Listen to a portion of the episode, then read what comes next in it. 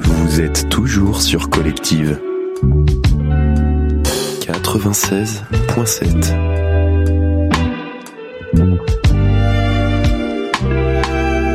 Du 27 au 2 avril, semaine Sexualité sans tabou. À bientôt sur Collective 96.7.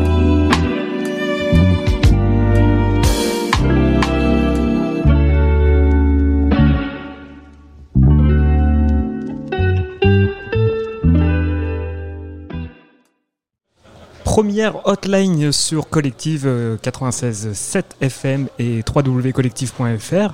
On a déjà du monde autour du micro. Euh, on est parti pour deux heures d'émission euh, pour parler euh, de sexualité sans tabou. Et on est toujours dans notre semaine engagée.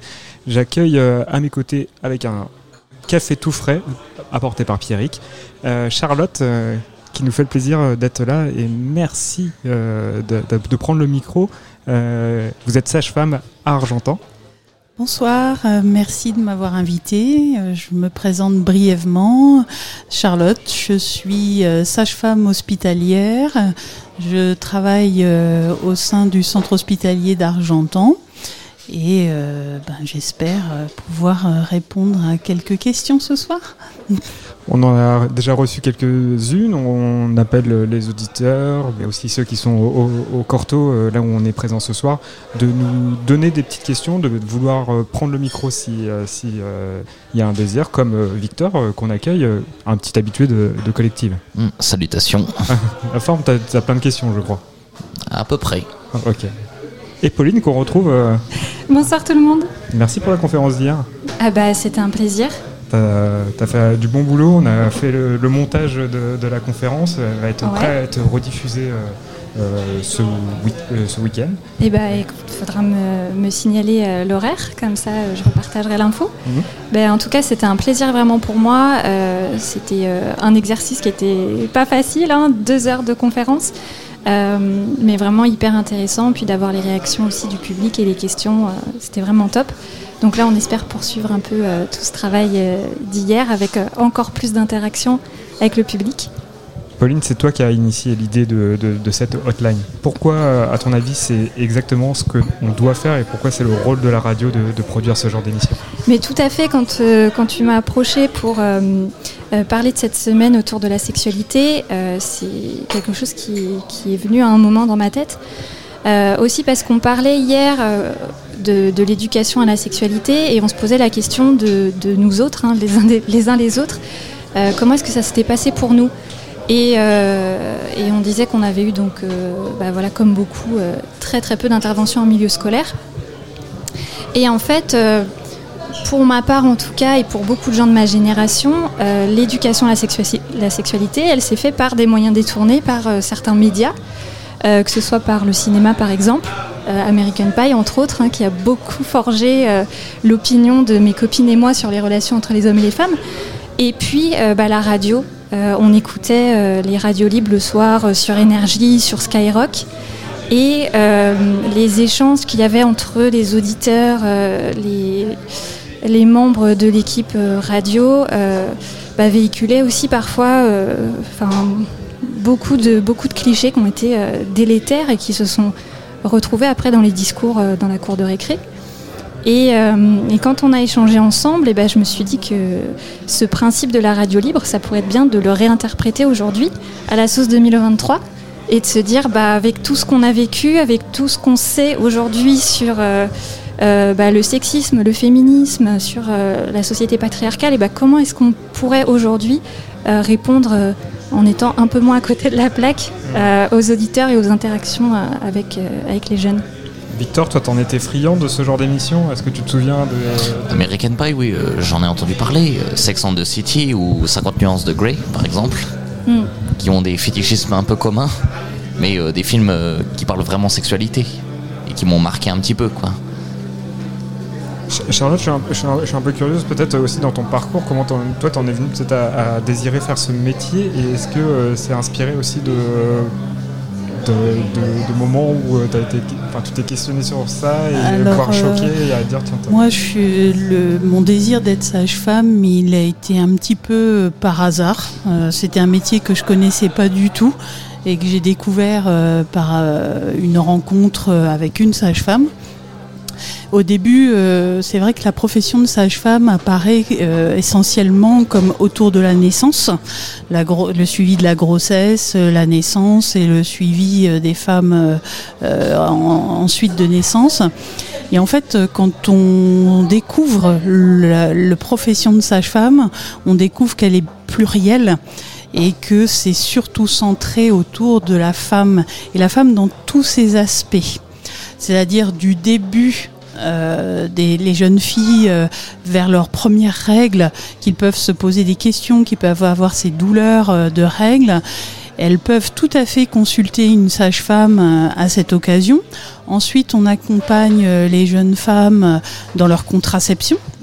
Il faut savoir que les sages-femmes, dorénavant, peuvent prescrire toutes les contraceptions, que ce soit pilules, anneaux vaginales, patch, implants, stérilés et peuvent les poser, les enlever euh, sans problème. Ensuite, euh, on s'aperçoit aussi que l'accompagnement des femmes ne se situe pas uniquement sur la contraception, mais aussi la prévention. Et la prévention, euh, elle est hyper importante. Et je parle là de la prévention du cancer du col de l'utérus, hein, ainsi que de la prévention du cancer du sein. Et les sages-femmes ont un rôle essentiel euh, sur euh, ces questions euh, vraiment très importantes. Et on s'occupe donc des femmes. moi, on s'occupe aussi des femmes et des couples dans la circonstance de l'IVG. Actuellement, c'est quand même quelque chose dont on parle beaucoup avec la constitutionnalisation de l'IVG et cette liberté qu'on ne doit absolument pas enlever aux femmes. Euh, et puis, euh, on accompagne aussi euh, les femmes un peu plus tardivement avec la ménopause. vraiment, c'est un métier autour de, des femmes. Principalement. Pourquoi j'en suis venue à la sexualité C'est parce que je me suis aperçue, au fur et à mesure de mes consultations et des suivis, que c'est un sujet tabou, voire même un sujet complètement négligé. Hein. On ne parle pas de sexualité. Et euh, quand on ose parler des choses, euh, les réactions de mes patientes, la plupart du temps, c'est des grands yeux écarquillés euh, qui se demandent mais pourquoi est-ce qu'elle me parle de ça? Dans un premier temps, c'est l'étonnement.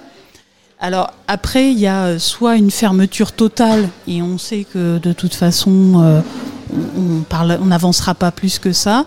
Soit elles se disent ben ça y est, j'ai un professionnel de santé qui s'intéresse à cette partie de ma vie et euh, si j'arrive à lui faire suffisamment confiance, eh ben, je vais pouvoir en parler.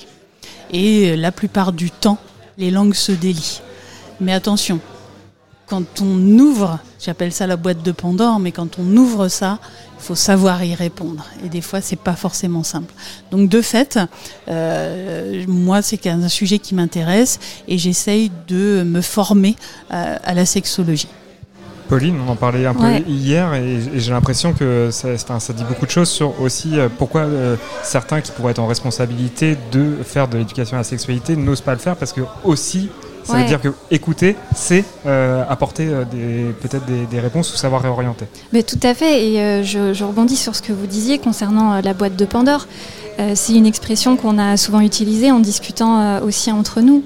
Euh, pour euh, toutes les interventions que j'ai eu la chance de faire en, milieu scolaire dans, dans mon parcours, euh, mon passé professionnel. Bah, il y a effectivement ce sentiment de, au début, les, les, jeunes sont un peu sur la réserve, et puis tout à coup, quand on leur laisse la parole, quand on leur fait comprendre qu'on est là pour eux et qu'ils peuvent partir sur le vocabulaire qu'ils veulent et qu'on est à l'écoute et que bah, finalement, on ne les jugera pas. Bah là, il y a cette sensation de la boîte de Pandore qu'on ouvre et tout à coup, on a un flot infini de paroles et de questions qui se libèrent Et là, bah, oui, effectivement, il faut être armé pour y répondre, il faut être en capacité d'accueillir toute cette parole-là et, euh, et, de formuler des réponses pour, euh, bah, les accompagner et pour, euh, les soutenir dans, cette libération de la parole. Alors bah, oui, il peut y avoir euh, des réticences du coup de la part euh, des, professeurs qui sont normalement en charge de ça, comme on discutait hier. Euh, parce que bah, qu'est-ce que je fais et qu'est-ce que je réponds quand il y a quelque chose comme ça qui éclate au sein de la classe et que, et que j'ai pas toutes les infos. Alors je tiens à rassurer quand même sur cet aspect-là. Euh, même quand on n'a pas forcément toutes les réponses, on peut euh, déjà bah, dire bah, merci d'avoir partagé ça avec moi. On va y réfléchir ensemble et euh, j'ai pas forcément la science infuse, mais si tu veux, on peut aller euh, euh, se renseigner, aller consulter des, livres, enfin faire appel à un professionnel. Je reviens vers toi peut-être la semaine prochaine avec des réponses plus précises. Et, là, à ce moment-là, on, on, ne ferme pas la porte et on permet quand même de, de continuer ce dialogue avec, avec les jeunes. Victor, voilà. pardon, tu te souviens de, de est-ce que tu as eu le sentiment d'être suffisamment écouté sur ce genre de, de sujet euh, qui est euh, la sexualité? Est-ce que tu as des vagues souvenirs de, des cours d'éducation sexuelle que tu as peut-être reçus? Euh, Qu'est-ce que tu aurais à me partager peut-être de ton expérience sur ça? Oui, bien entendu. Ce qu'on qu dit est très intéressant. Bon, évidemment, j'ai pas les mêmes euh, idées ou les mêmes euh, fondations de ce, que représente le sexe, mais euh, si, je pense que tout le monde a, veut, des réponses à ces questions. Et je pense que si on n'a pas les réponses à la question, on ne saura pas. Et il y en a, ils vont se mettre là où il faut pas, quoi. Crier les étapes trop rapidement et faire ce qu'il ne faut pas faire. Et forcément, bah, ça, nous mène droit au but, là où il faut pas. L'enfer absolu. Tout à fait. Et je rebondis sur ce que tu disais. Euh, euh, on n'a pas tous les mêmes représentations sur le sexe. Bah, oui, tout à fait. On n'a pas tous les mêmes représentations. On n'a pas tous euh, les mêmes. Les mêmes façons de, voir les choses, on n'a pas tous les mêmes expériences. Et tout ça, c'est important bah, d'en discuter. Et quand on, on, propose des séances, que ce soit de, de prévention ou des animations autour de, de l'éducation sexuelle, c'est un gros point à prendre en compte. Euh, toutes ces différences de représentation et c'est important de pouvoir euh, les confronter, les discuter et, accueillir la, parole et le point de vue de chacun. Et je pense qu'en fait, euh, c'est important ce que tu as dit. Rester sans réponse, c'est très compliqué.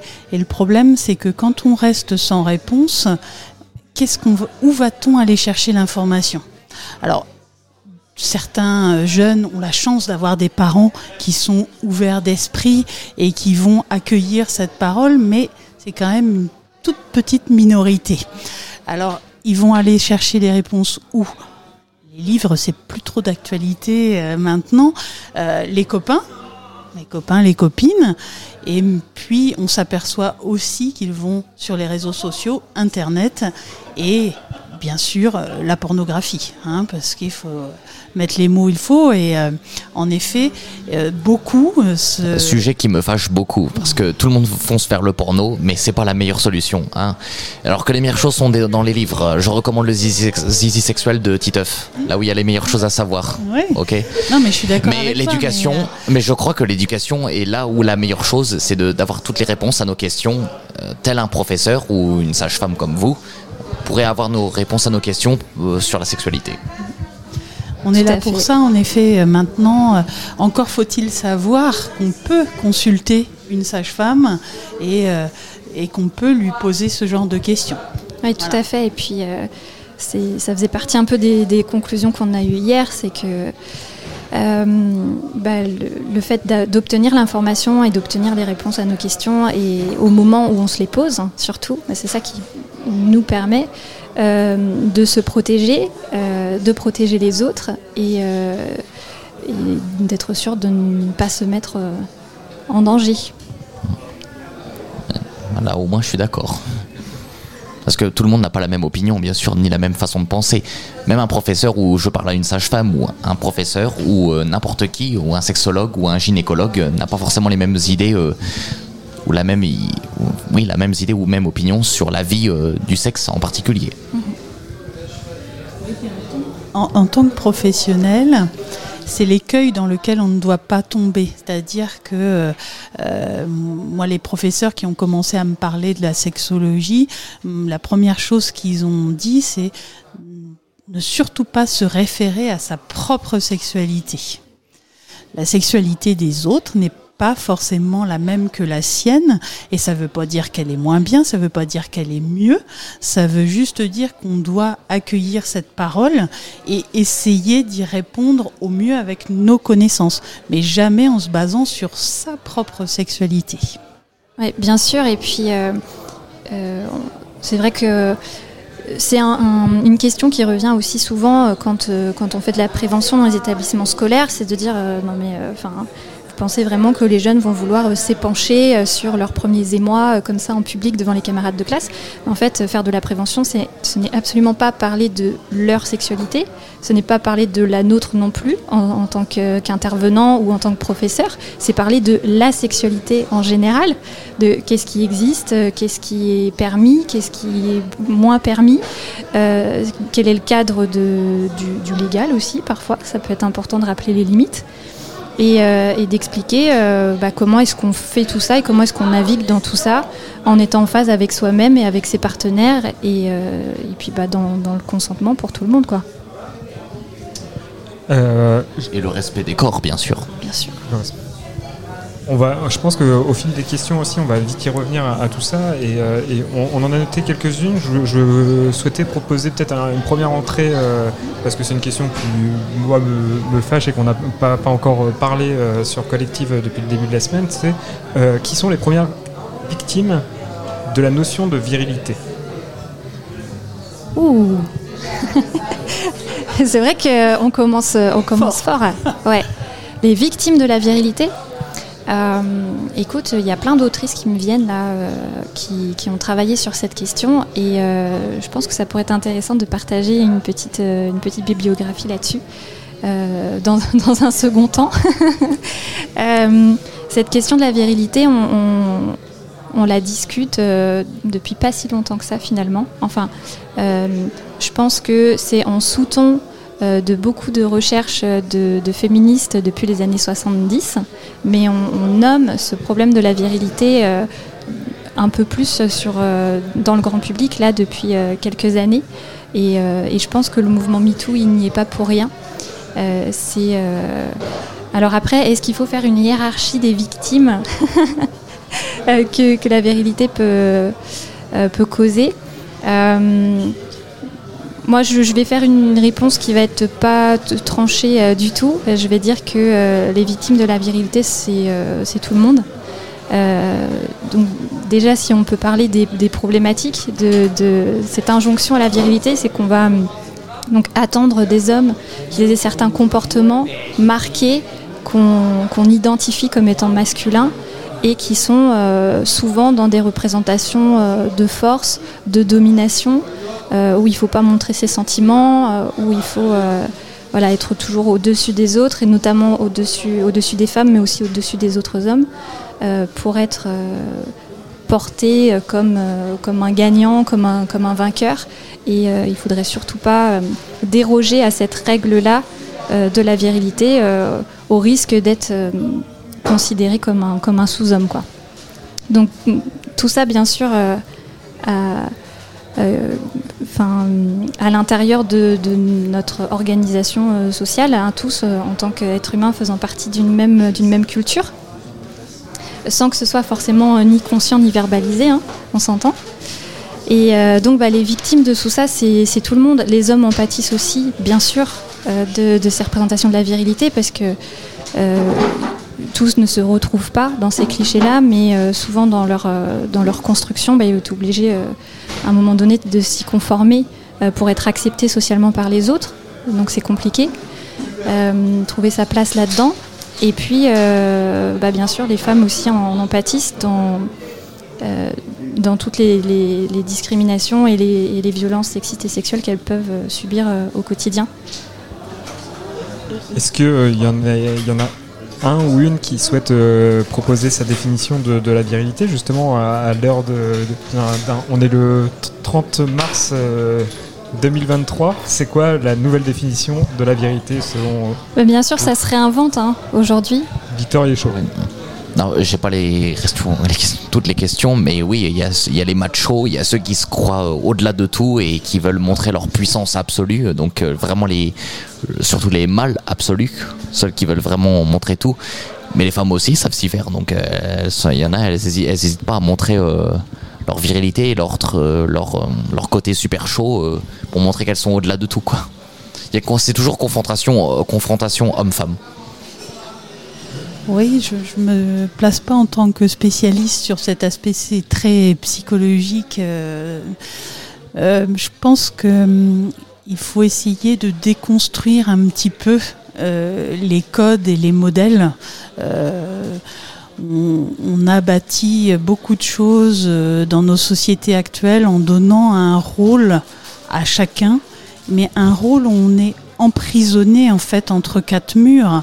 Un garçon, on va lui dire, ben, tu n'as pas le droit de montrer tes émotions, tu ne peux, tu n'as pas, tu ne dois pas pleurer, euh, tu dois euh, être sportif, aller à l'extérieur, avoir un comportement euh, très figé.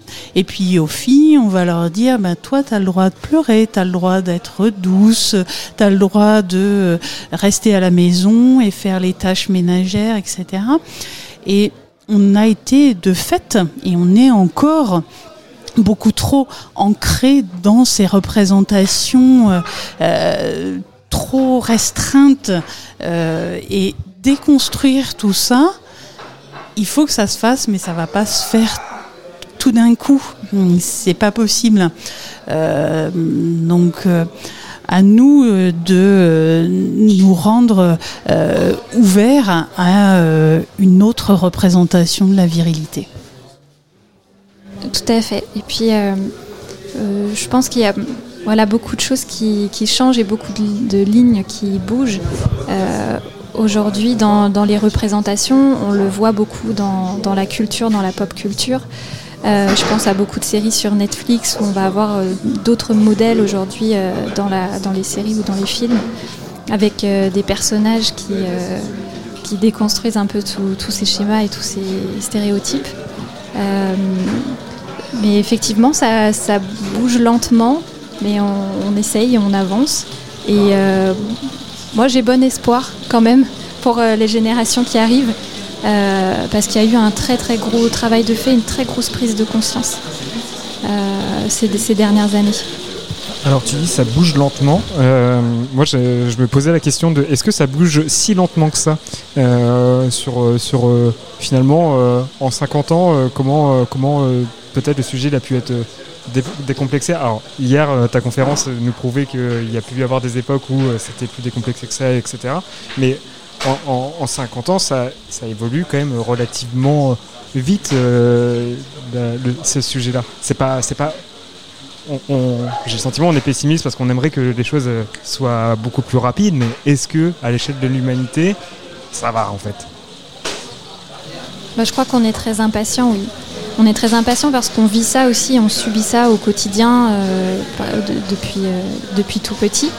Et euh, je dirais qu'à partir du moment où on a cette prise de conscience et on ouvre les yeux sur ce qu'on vit, euh, qu'on se rend compte de, bah, qu'on est dans une société patriarcale, tout ça c'est pas évident, hein, c'est un chemin aussi de se rendre, compte de, tout ça. Euh, à partir du moment où on, ouvre les yeux, on peut plus les refermer. Et, euh, donc il y a cette, impatience aussi qui, se crée. Et je vois que ces prises de conscience, elles ont lieu de plus en plus tôt. Euh, grâce à la circulation des idées, des informations, euh, grâce à ce que permettent les réseaux sociaux en termes de communication. Et, euh, que cette nouvelle génération qui arrive, elle bouillonne vraiment de cette envie-là de, casser les codes. Et si nous, ça a pu être très très lent de notre côté, j'ai l'impression que ça ne peut aller que de manière exponentielle. Est-ce que les nouvelles sages-femmes bousculent les, les, les, anciennes, les plus anciennes? Je, pour, je, ne saurais dire parce que mon échantillon est trop restreint, mais euh, je vais plutôt me baser sur euh, mon vécu de maman. Et euh, parce que moi j'ai trois enfants, une fille de 17 ans et deux garçons de 15 et, et 12. Et je sais que ma fille de 17 ans, depuis très longtemps, euh, je lui explique euh, qu'elle a le droit de, dire les choses, elle a le droit de prendre son rôle de femme à bras le corps et que ce n'est pas parce que elle est une fille qu'elle doit se, conformer à un modèle. Euh, et voilà, donc j'ai un discours très féministe avec elle. Et j'ai pris le pendant aussi d'avoir ce même discours féministe avec mes garçons. Euh, pour que eux aussi puissent euh, se dire que le rôle de la femme n'est pas contraignant et euh, j'espère que nous, les mères de ma génération, on va passer cette info. Et comme tu disais, Pauline, eh ben oui, ces, euh, ces jeunes de 17, 15 ans, ils attrapent tout de suite toutes ces informations et tous ces nouveaux modèles et ils s'en servent et ils en discutent et, et c'est extraordinaire de, de les voir évoluer vers j'espère, une société plus égalitaire euh, à l'avenir. Et c'est tout ce qu'on leur souhaite. Victor, tu avais envie de réagir à ça ou? Non euh, On peut passer à la suite. C'est à peu près bien, mais euh, oui, on peut pas passer à la vitesse supérieure non plus. Il y en a, ils prennent le temps aussi de, de savoir ce qu'ils veulent faire et de ce qu'on attend aussi de la personne qu'on veut aimer et désirer bien sûr. Donc on peut, il y en a, on prend le temps. Et il y en a, on est à fond, donc on veut tout faire, quoi. Je, vous propose une petite virgule, euh, le temps de, repartir peut-être sur un nouveau sujet euh, tout de suite après. Euh, voilà, c'est un petit extrait de, film. je vous le laisse. Ouais, on a fait l'amour. Oh, arrête. Tu l'as tiré vraiment? Non, je vais lui demander si t'as joue à ça, toi, t'es mort. Tu, tu l'as vu à poil alors? Elle est bien foutue.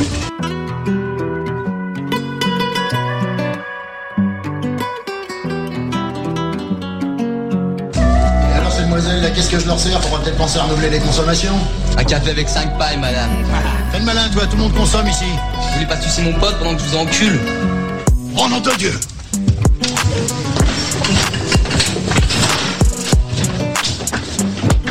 Eh, vous refoutez les petits ici, je vous mets un goût petit set de péné, moi, c'est compris?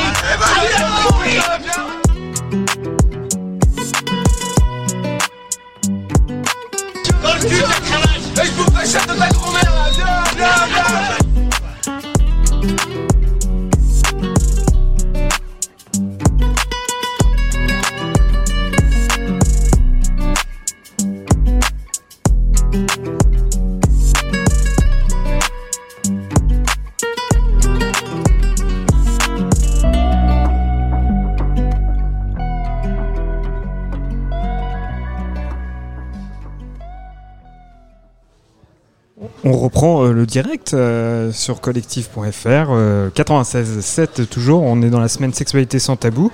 voilà, on a ouvert une libre antenne, la hotline. c'est un plaisir en fait de, tenter de répondre à moult sujets, moult pas problématique parce qu'en fait c'est pas un problème. J'ai peur à chaque fois de quand on entame ce sujet-là de dire ah euh, mince on, en parle comme un problème. Non, euh, parlons-en comme comme juste un, sujet euh, d'actualité qui est bon pour notre santé, pour bah, c'est trop tard en fait pour nous parce que on est on est vieux et on peut plus apprendre suffisamment. Quoique Mais non, on apprend tous les jours et on continue d'apprendre jusqu'à la fin. La vie c'est un perpétuel apprentissage. Mm. Rien n'est jamais trop tard. Bah, je, souhaite, je souhaite. désolé Victor, je, suis à la technique. Non, oui, désolé, non mais je suis d'accord. Euh, tout le monde apprend chaque jour et euh, un jour ou l'autre on finira par tout savoir. Mais euh, l'humain ne connaît pas tout malheureusement. Il faut lire des livres, il faut regarder des films, il faut tout connaître quoi une bonne culture vaut aussi la peine d'être vécue aussi. Faut tout connaître, mais on n'aura jamais le temps d'une vie pour, pour tout connaître malheureusement. Et oui, on vit pas, on ne vit pas, on vit qu'une fois, pas deux fois. T'as quel âge Victor? T'as 1000 ans toi? Je suis pas un vampire non plus, non plus mais je profite pleinement de ma vie avant de pouvoir passer à l'acte. Mhm. Donc là, j'en profite encore. Mais là, soit j'ai envie ou j'ai pas envie, c'est moi qui décide.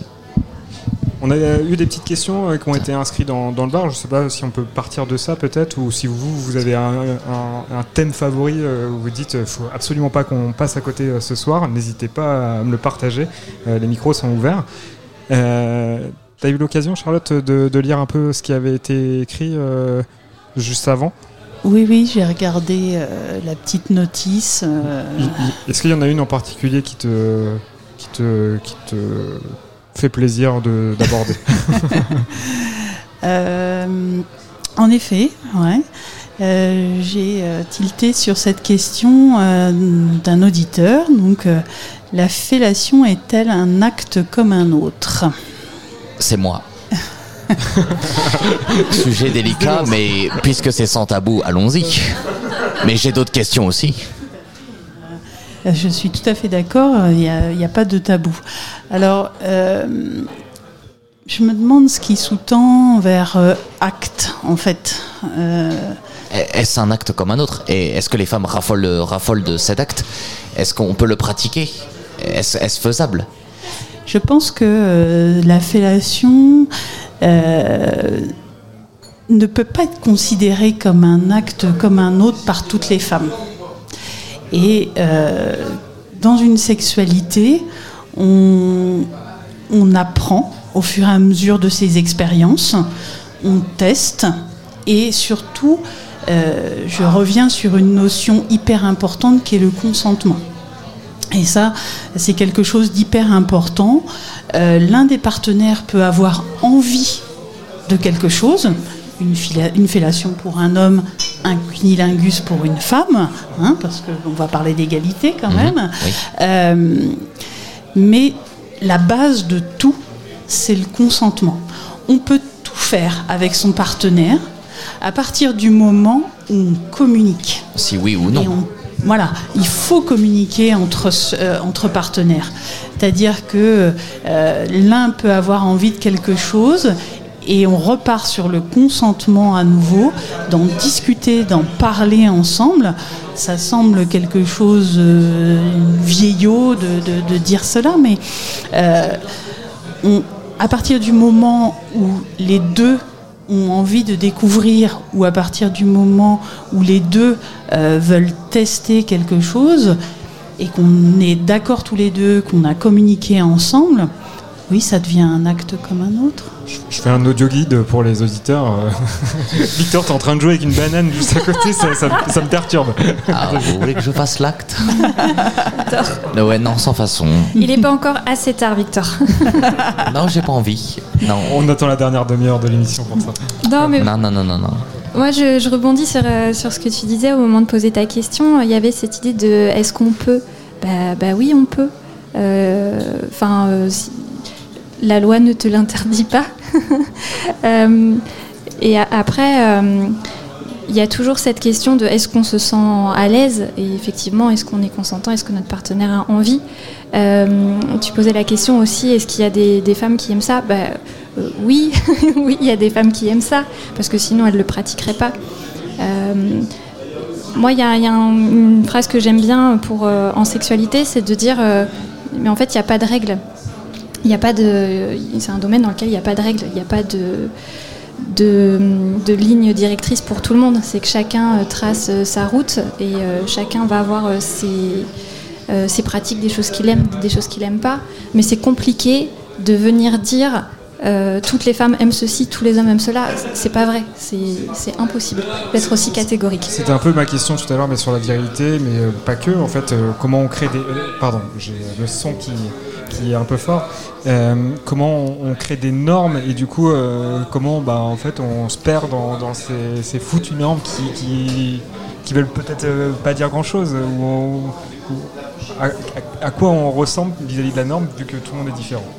Une sexualité n'est pas normée en fait. Et puis je pense que elle évolue énormément. Elle évolue en fonction de son âge, en fonction de ses désirs, mais aussi en fonction de son couple. On n'a pas la même sexualité à 20 ans qu'à 30 ans qu'à 40, ça c'est une certitude. Et puis au fur et à mesure du temps, on arrive à se connaître de plus en plus, à savoir ce qu'on aime, ce qu'on n'aime pas. Et donc, euh, de plus en plus, on, on va, en se connaissant, on va guider son partenaire vers des choses qu'on aime. Et puis, par ailleurs, en fonction du couple, du partenaire, il va aussi, peut-être qu'on pouvait aimer l'acte de fellation avec l'un et peut-être qu'on ne l'aimera pas avec l'autre. Donc, c'est mouvant une sexualité, c'est vivant, j'ai envie de dire. Ça paraît peut-être idiot, mais on n'aura pas la même sexualité avec son partenaire euh, dans le temps, mais on n'aura pas non plus la même sexualité avec un autre partenaire. Tout à fait, c'est euh, mouvant, c'est fluctuant, et euh, souvent les seules limites qu'il y a, c'est celles qu'on se met qu'on se fixe, celle qu'on se met dans, sa tête. Et euh, les limites de l'imagination, après, bah, ce sont les vôtres. Un passage de micro. Euh, en train de, Bonsoir les auditeurs. Salut. ouais, je ne sais pas si vous avez évoqué le sujet aussi, mais il y a la condition physique et psychique des gens on, part souvent du principe qu'une sexualité, ça se fait avec des personnes qui ont deux jambes, deux bras qui fonctionnent bien, un cerveau aussi qui fonctionne bien. Mais il y a une multitude de corps qui existent et donc une multitude de sexualités et de, de, choses qui vont en ce sens. Une personne euh, qui a un vécu et donc un psychologique particulier va pas réagir de la même manière à un acte ou à une pensée ou à un, verbe, n'importe quel mot une personne euh, a priori lambda ou dans la norme soi-disant, euh, comme on a pu l'évoquer, il n'y en a pas, mais il y a aussi les conditions physiques. Euh, parfois, on, a les femmes excisées ou qui ont eu des mutilations physiques. Ces femmes-là aussi ont un désir différent que la norme, encore une fois, dont on parle. Est-ce qu'on ne le présente pas aussi comme ça dans les bouquins, en fait, où mm. on nous montre surtout en fait, bah, des corps a priori où tout va bien un peu quoi Bien sûr, euh, c'est plus facile de montrer euh, une norme hétéronormée, hein, toujours. Hein, euh, une sexualité, quand on la présente la plupart du temps, c'est un homme, une femme jeune, hein, parce que on n'a pas envie de parler de la sexualité des personnes âgées. ça reste aussi un tabou. On n'a pas envie de. C'est pas si vrai. Demain, on en parle sur collectif avec avec nos grises têtes. alors, on va peut-être pas parler de sexualité en tant que telle, mais aussi de sentiments, etc. très bien. Et on n'a pas envie de voir une représentation avec une personne handicapée, en effet, alors que euh, les personnes handicapées, que ce soit moteurs ou euh, euh, intellectuelles, ont une sexualité, mais c'est quelque chose qui, pour le commun des mortels, choque encore ou qu'on n'a pas envie d'évoquer de façon facile et, normale en fait. On est toujours dans cette société hétéronormée avec, on parle de sexualité en montrant un homme, une femme jeune et bien sûr avec des formes euh, agréables. Hein, et c'est encore compliqué de voir une femme plantureuse, euh, c'est encore compliqué de voir un homme euh, qui n'est pas avec, comme dit certains des jeunes, la, table de 6 et les, abdos. Ah, voilà. Et plantureuse, c'est quoi? Plantureuse, j'ai jamais entendu ce terme. Ronde. D'accord, ok, pardon. Merci. Je, te voyais agiter. Oui, oui, je, je plus sois et je dodeline de la tête, j'acquiesce. Euh, ben oui, en fait, on a, je pense qu'on a déjà tellement de mal à parler de sexualité euh, que les gens qui, en parlent et qui les gens qui acceptent d'en entendre parler, euh, c'est effectivement dans un certain cadre et avec un cadre un peu lisse de un homme, une femme, des gens jeunes, des gens beaux. Et euh, déjà que la sexualité est difficile à aborder, on a encore plus de mal à l'aborder en montrant d'autres représentations euh, de personnes euh, diverses, de, corps divers, de, de, sexualité au final un peu moins classique, de sexualité un peu moins hygiéniste aussi. mais tout ça, ça se retrouve aussi dans plein d'autres luttes finalement. Euh, c'est que on a déjà du mal à voir par exemple des femmes à des postes à responsabilité, on a du mal encore plus à voir des femmes rondes à des postes à responsabilité, encore plus de mal à voir des femmes racisées à ces postes-là. Et en fait, euh, bah, tout ça, ça, converge. Et d'où l'importance de ce qu'on disait tout à l'heure des représentations. Et, euh, on peut saluer ce qui se passe dans la culture, cette ouverture à d'autres euh, formes de, corps, à d'autres formes de, sexualité, et qu'on voit de plus en plus euh, dans, notre, dans nos divertissements. Et ça, c'est vraiment hyper, hyper important et hyper positif qu'on puisse avoir de tous ces nouveaux modèles qui bah, nourrissent notre imaginaire, nourrissent nos, nos fantasmes aussi et, et, nous ouvrent un petit peu plus l'esprit sur différents types d'érotisme et différents types de pratiques. Et ça, c'est super chouette. Euh, tu parlais euh, effectivement tout à l'heure de, des différences, euh, en tout cas, moi, de ce que j'ai entendu, des différents types voilà, d'érotisme et de, pratiques. Et, effectivement, quand on pense à la sexualité, bah, on va peut-être tout de suite avoir des images de, de papa dans maman, je peux le dire comme ça, alors qu'en fait la sexualité elle est multiple et elle peut prendre plein de formes différentes et on peut avoir enfin, voilà, plein de moments euh, intimes euh, juste en, en, se touchant et en s'effleurant par exemple, si ça nous plaît et si c'est ça qui, qui, nous botte quoi. Je me pose la question, est-ce qu'on on essaie de, de, de, prendre un nouveau sujet euh, avant une petite pause musicale ou on, vous préférez euh, se faire une petite pause tout de suite? Enfin, c'est aussi pour nos auditeurs que je dis ça. Mm -hmm. Pardon? Ok, eh ben, pardon, je, on t'a pas entendu, j'avais le micro euh, mais c'est effectivement c'est une petite pause musicale, euh, je crois, avec euh, La Femme, et tout est vaste, et c'est parti. On se retrouve sur Collective dans un instant.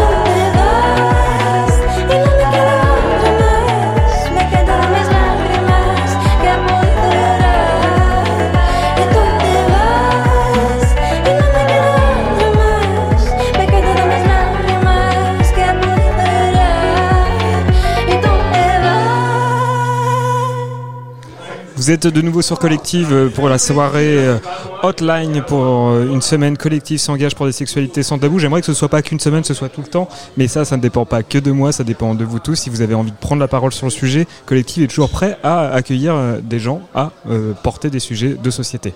Il y a eu Romain qui a, un pote qui, avait une petite question. c'est un ami. Hein. C'est un ami, c'est un ami. on se l'écoute tout de suite. Il, est là Non, il n'est pas là en studio, mais en tout cas, il nous a laissé un petit vocal. Puceau Moi Sérieusement Demande à mes potes si je suis puceau, tu vas voir les réponses que tu vas te prendre. Rien que la semaine passée, j'ai niqué. Donc.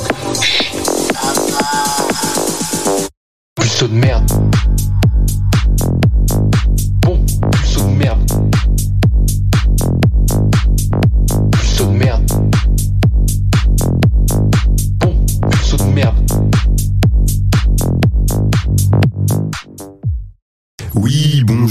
Euh, collective. Euh, je suis l'ami en question euh, de, de, de Romain qui a bah, notamment, comme il l'expliquait très bien, des problèmes au niveau du frein. Et je voulais savoir si, bah, si des gens autour de la table pourraient m'aiguiller, notamment me dire si un jour ça va ça va cicatriser parce que je m'inquiète quand même un peu. Et, et, et voilà, si je risque de perdre mon frein dans les jours qui viennent, etc. etc. J'ai beaucoup de, soucis au niveau du pipou. Donc euh, aidez-moi, s'il vous plaît. Merci collective et euh, à la prochaine. Merci l'ami de Romain euh, de se confier à nous pour parler de pipou enfreiné ou, ou en tout cas, ouais, c'est des grosses questions quand même ça aussi. Bah, malheureusement, on se pose souvent des questions quand le problème arrive. Comment ça se passe Robin, tu as envie de, répondre à ton ami euh, il, il, a oublié de dire aussi dans le dans l'enregistrement, euh, peut-être aussi parler des, blessures euh, liées au sexe, tout simplement. Je pense que c'est un truc intéressant. Est-ce qu'on peut se blesser de différentes manières Non, mais ouais, il y a un autre ami à moi qui a marqué sur une question aussi. voilà. Merci à vous. Elle est, elle est inscrite ici sur un papier une, autre question. Pauline, tu l'as devant toi cette oui, question Oui, oui, j'ai la question. Alors, il y a plein d'angoisses hein, apparemment qui ressortent ce soir au niveau du, du pénis de ces messieurs. Euh, donc nous avons une question notée qui est est-ce que c'est vrai qu'on peut se casser la verge? Je me pose la question car j'ai peur pour mon endive. Salut collective, c'est trop mignon. L'ami de Romain. Merci l'ami de Romain. Euh, je pense qu'on va laisser Charlotte répondre pour la question médicale. Moi je voudrais juste avant ça dire que e, effectivement, euh, comme tu disais Benjamin, on s'inquiète souvent de ces questions-là quand le malheur est déjà arrivé. Donc pour toutes ces questions de frein, tout ça, mettez du lubrifiant. Voilà. Charlotte, je crois que la parole est à toi euh, si tu as envie d'y répondre. Quelle responsabilité et, on va peut-être préciser aussi que euh, on tente d'y répondre. Euh, bien sûr, bien sûr. On, on, a un spécialiste aussi, Victor, qui est prêt à. oh, non, non, non, non, je suis pas un spécialiste. non, mais je veux bien répondre à sa question, mais je suis sûr, pour moi, la verge, c'est un os, je dirais.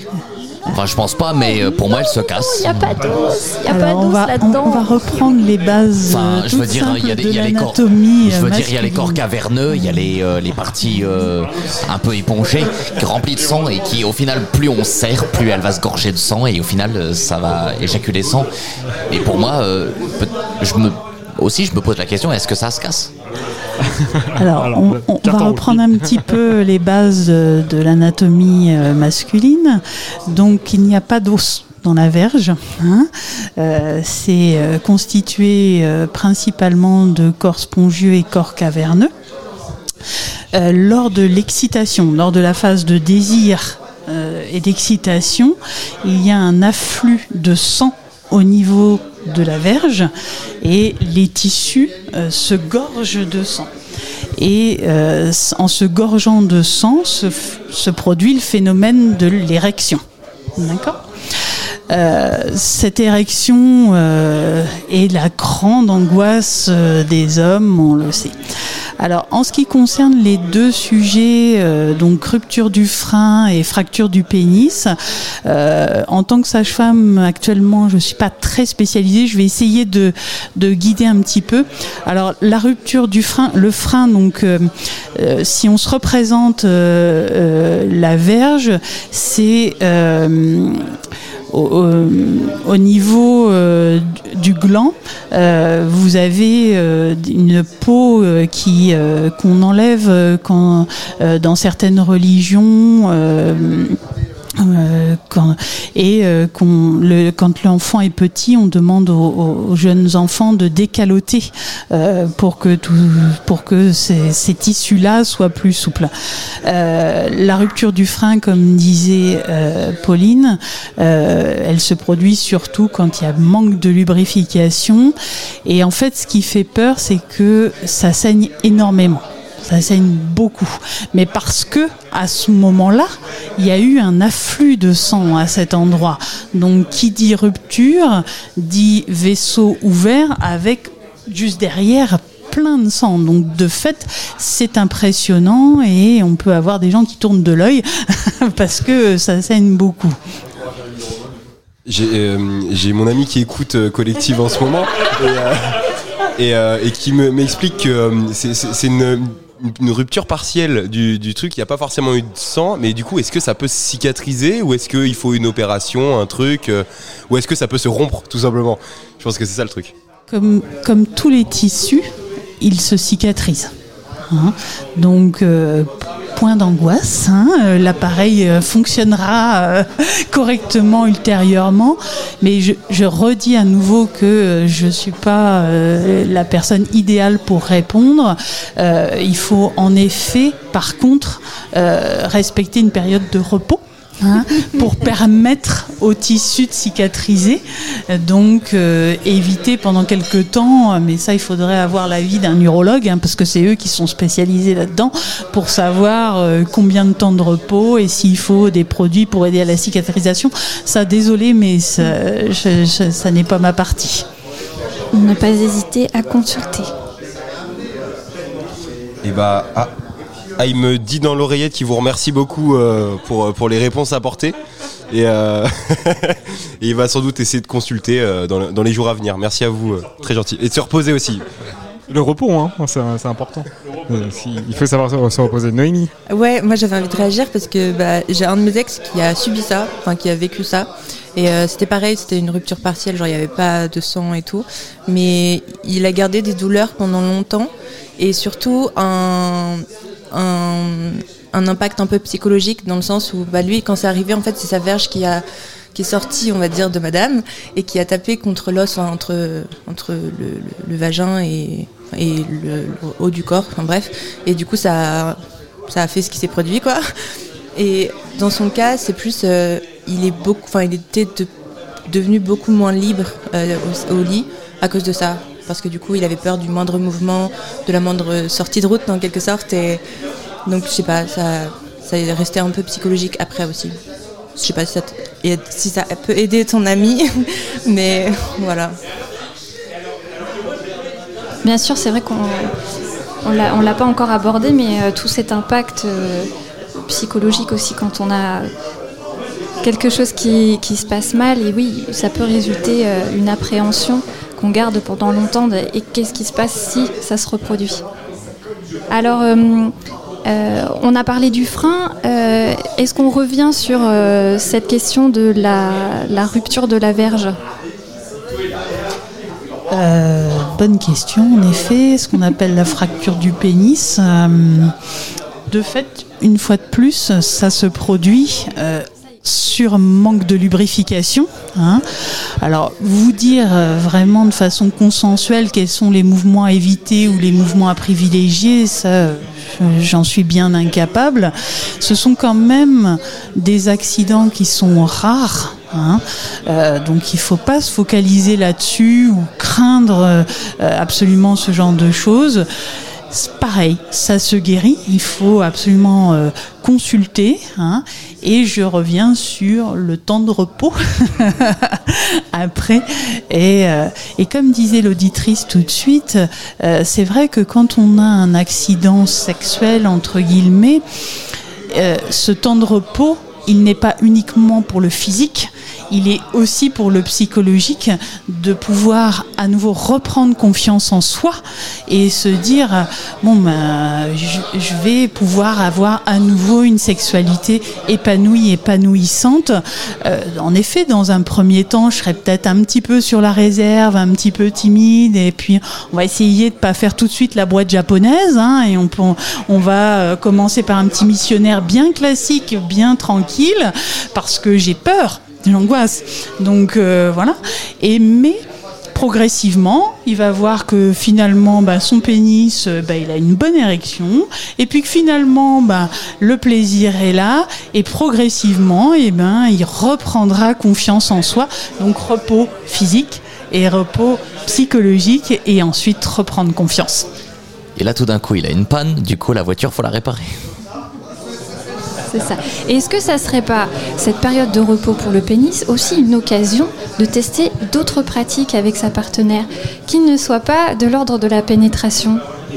Ah, ah. ok, je, vois que ça hoche la tête juste en face de moi. Euh, c'est un, sujet que j'espérais qu'on aborde aussi euh, ce soir. C'est euh, quand est-ce que commence aussi la sexualité? En fait, parce qu'on la limite beaucoup trop à l'acte pénétratif et, mm. comment en fait on pourrait réenchanter euh, ouais, le début de la sexualité alors moi je veux bien répondre là-dessus parce que c'est quelque chose dans, sur lequel je parle beaucoup avec mes patientes qui ont accouché. Parce que elles viennent d'accoucher, le périnée et la vulve, bah, il y a des cicatrices, des œdèmes. Le passage d'un bébé, c'est quand même pas anodin. Hein.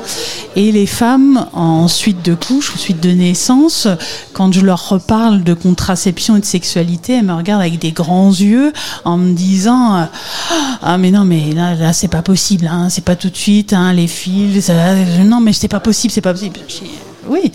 Et je leur dis toujours, bien évidemment, il faut respecter chacun son temps, chacun son envie, et euh, je n'ai pas de définition en disant à partir de telle date, vous aurez le droit d'avoir une sexualité. Et j'enchaîne aussi régulièrement en disant, mais aussi, la sexualité, heureusement, ne se limite pas uniquement au coït sinon on se ferait chier quand même. Hein.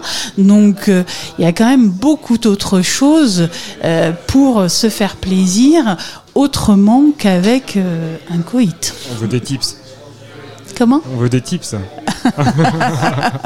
bah, on a la sexualité orale, buccale, avec ce que j'évoquais tout à l'heure, la fellation, le cunilingus, mais il y, a, y a les, les, caresses, la tendresse, euh, les stimulations manuelles, les corps qui se frottent. Et puis, on n'a pas tous les mêmes endroits qui nous excitent. Hein. Euh, chez une femme, elle va être excitée si euh, on lui titille le bout des seins, si on lui caresse les seins, si on lui caresse les fesses, ou si on lui donne une petite claque sur les fesses. Mais la femme d'à côté, ce ne sera pas les mêmes références et les mêmes désirs, les mêmes envies. Victor, je te voyais euh, euh, hmm. avoir une folle envie de réagir. Non, non, non. Oui, non, euh, j'en sais rien. Ça claque des Oui, il y a les koi, mais chacun a sa zone érogène, je dirais, voilà. Koi et point G surtout, car là, je pense que c'est le point ultime de l'orgasme. Ah, ah, alors est-ce que ça c'est un, c'est un peu euh, justement euh, le stéréotype euh, maximum? Est-ce que l'orgasme et le point G c'est le but à atteindre? Le fameux, le célèbre, le point G. Ben, vas-y Victor, explique-nous ce, que, ce que tu penses de ce, de ce point G. C'est quoi ta théorie toi là-dessus?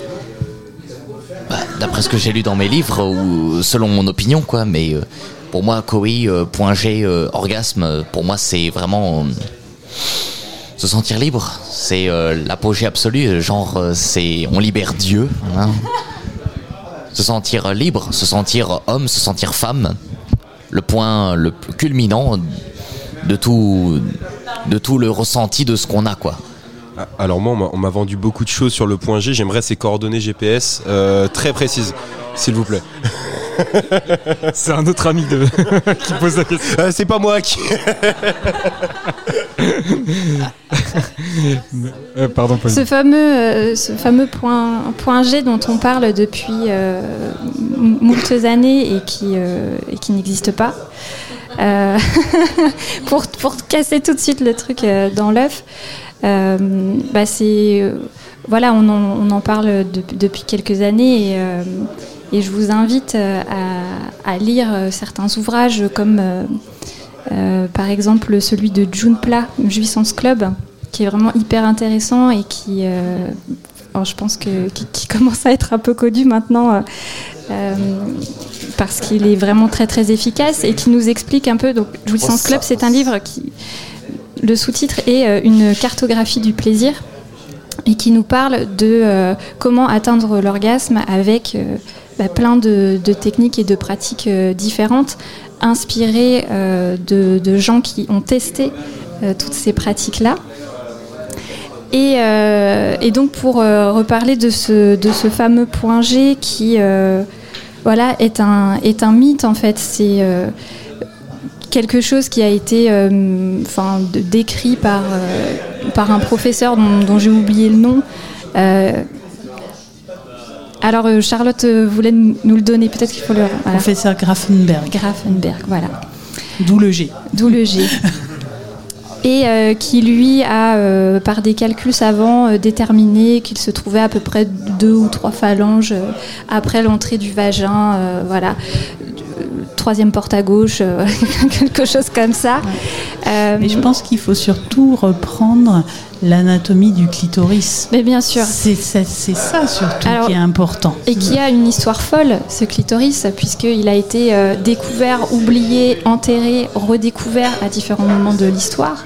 Et aujourd'hui, il est remis sur le devant de la scène grâce à euh, le travail formidable de, chercheuses euh, qui l'ont remodélisé, rematérialisé, euh, redessiné, remis un peu sur le devant de la scène pour qu'on comprenne enfin, nous, euh, femmes de, notre époque, comment fonctionne notre plaisir et notre anatomie. Et donc, quand on regarde un peu ce clitoris, on comprend comment le docteur Grafenberg en est arrivé à déterminer son point G, puisque euh, le, clitoris donc est un organe qui, est- qui n'est pas seulement ce petit bouton euh, qui dépasse euh, au niveau de la vulve. C'est un organe qui est beaucoup plus grand que ça, qui se gorge aussi de sang pendant l'excitation et qui va venir entourer quasiment tout le vagin. Et donc il y a une grande partie interne au, clitoris qu'on peut accéder effectivement, qu'on peut stimuler de l'intérieur en glissant des doigts ou quelconque objet à l'intérieur, euh, à l'intérieur du vagin. Bonjour, alors on est en train de- une petite photo au quoi, passage. Euh, ça me coupe dans, dans balancer. Et, euh, et donc voilà, tout, tout ça pour moduler quand même un petit peu mon propos de tout à l'heure. Le point G n'existe pas. Est-ce qu'on peut euh, procurer du plaisir en stimulant l'intérieur euh, euh, du vagin Bah oui, en allant essayer de, de tâter euh, ce clitoris euh, par l'intérieur et qui, euh, qui est juste au-dessus et qui entoure euh, tout, tout le vagin. Euh, ouais, moi j'aimerais rajouter qu'il n'y a peut-être pas un point G, mais il y a peut-être autant de points qu'il y a de lettres dans l'alphabet.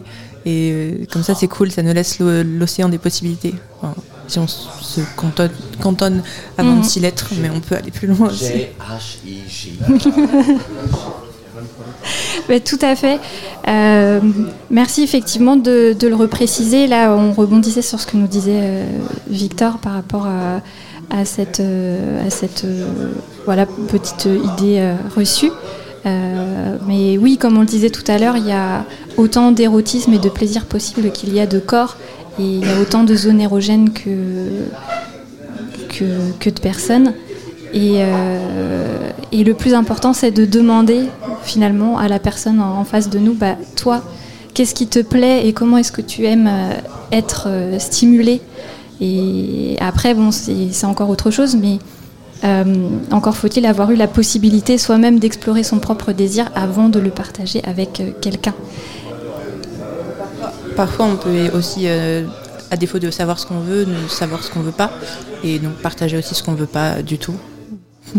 voilà, c'était à souligner.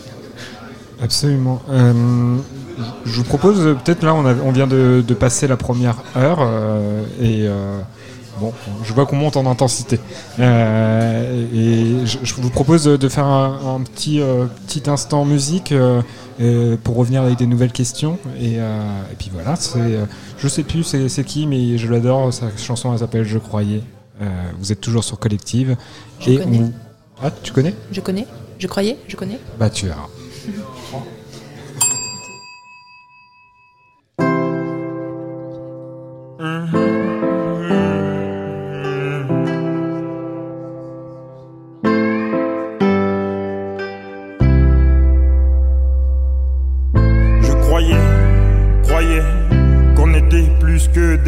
Je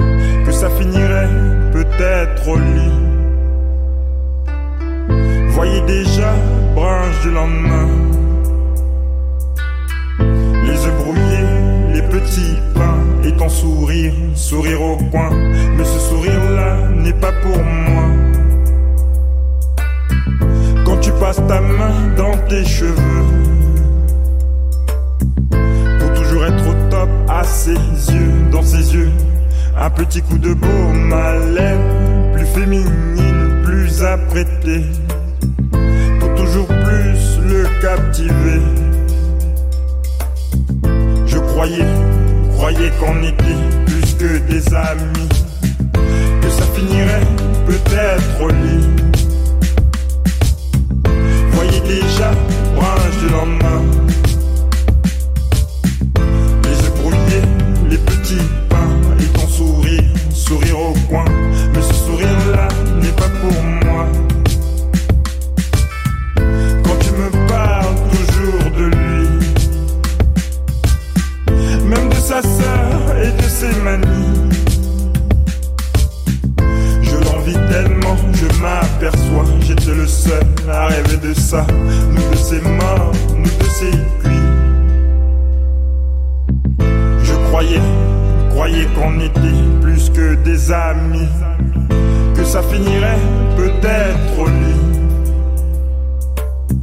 Voyez déjà, branche de lendemain, les œufs brouillés, les petits pains, et ton sourire, sourire au coin. Mais ce sourire-là n'est pas pour moi quand tu regardes ton téléphone. Dès que l'écran affiche un nom, m'abandonnes, je te pardonne. Tu sais, l'amour, c'est aussi ça.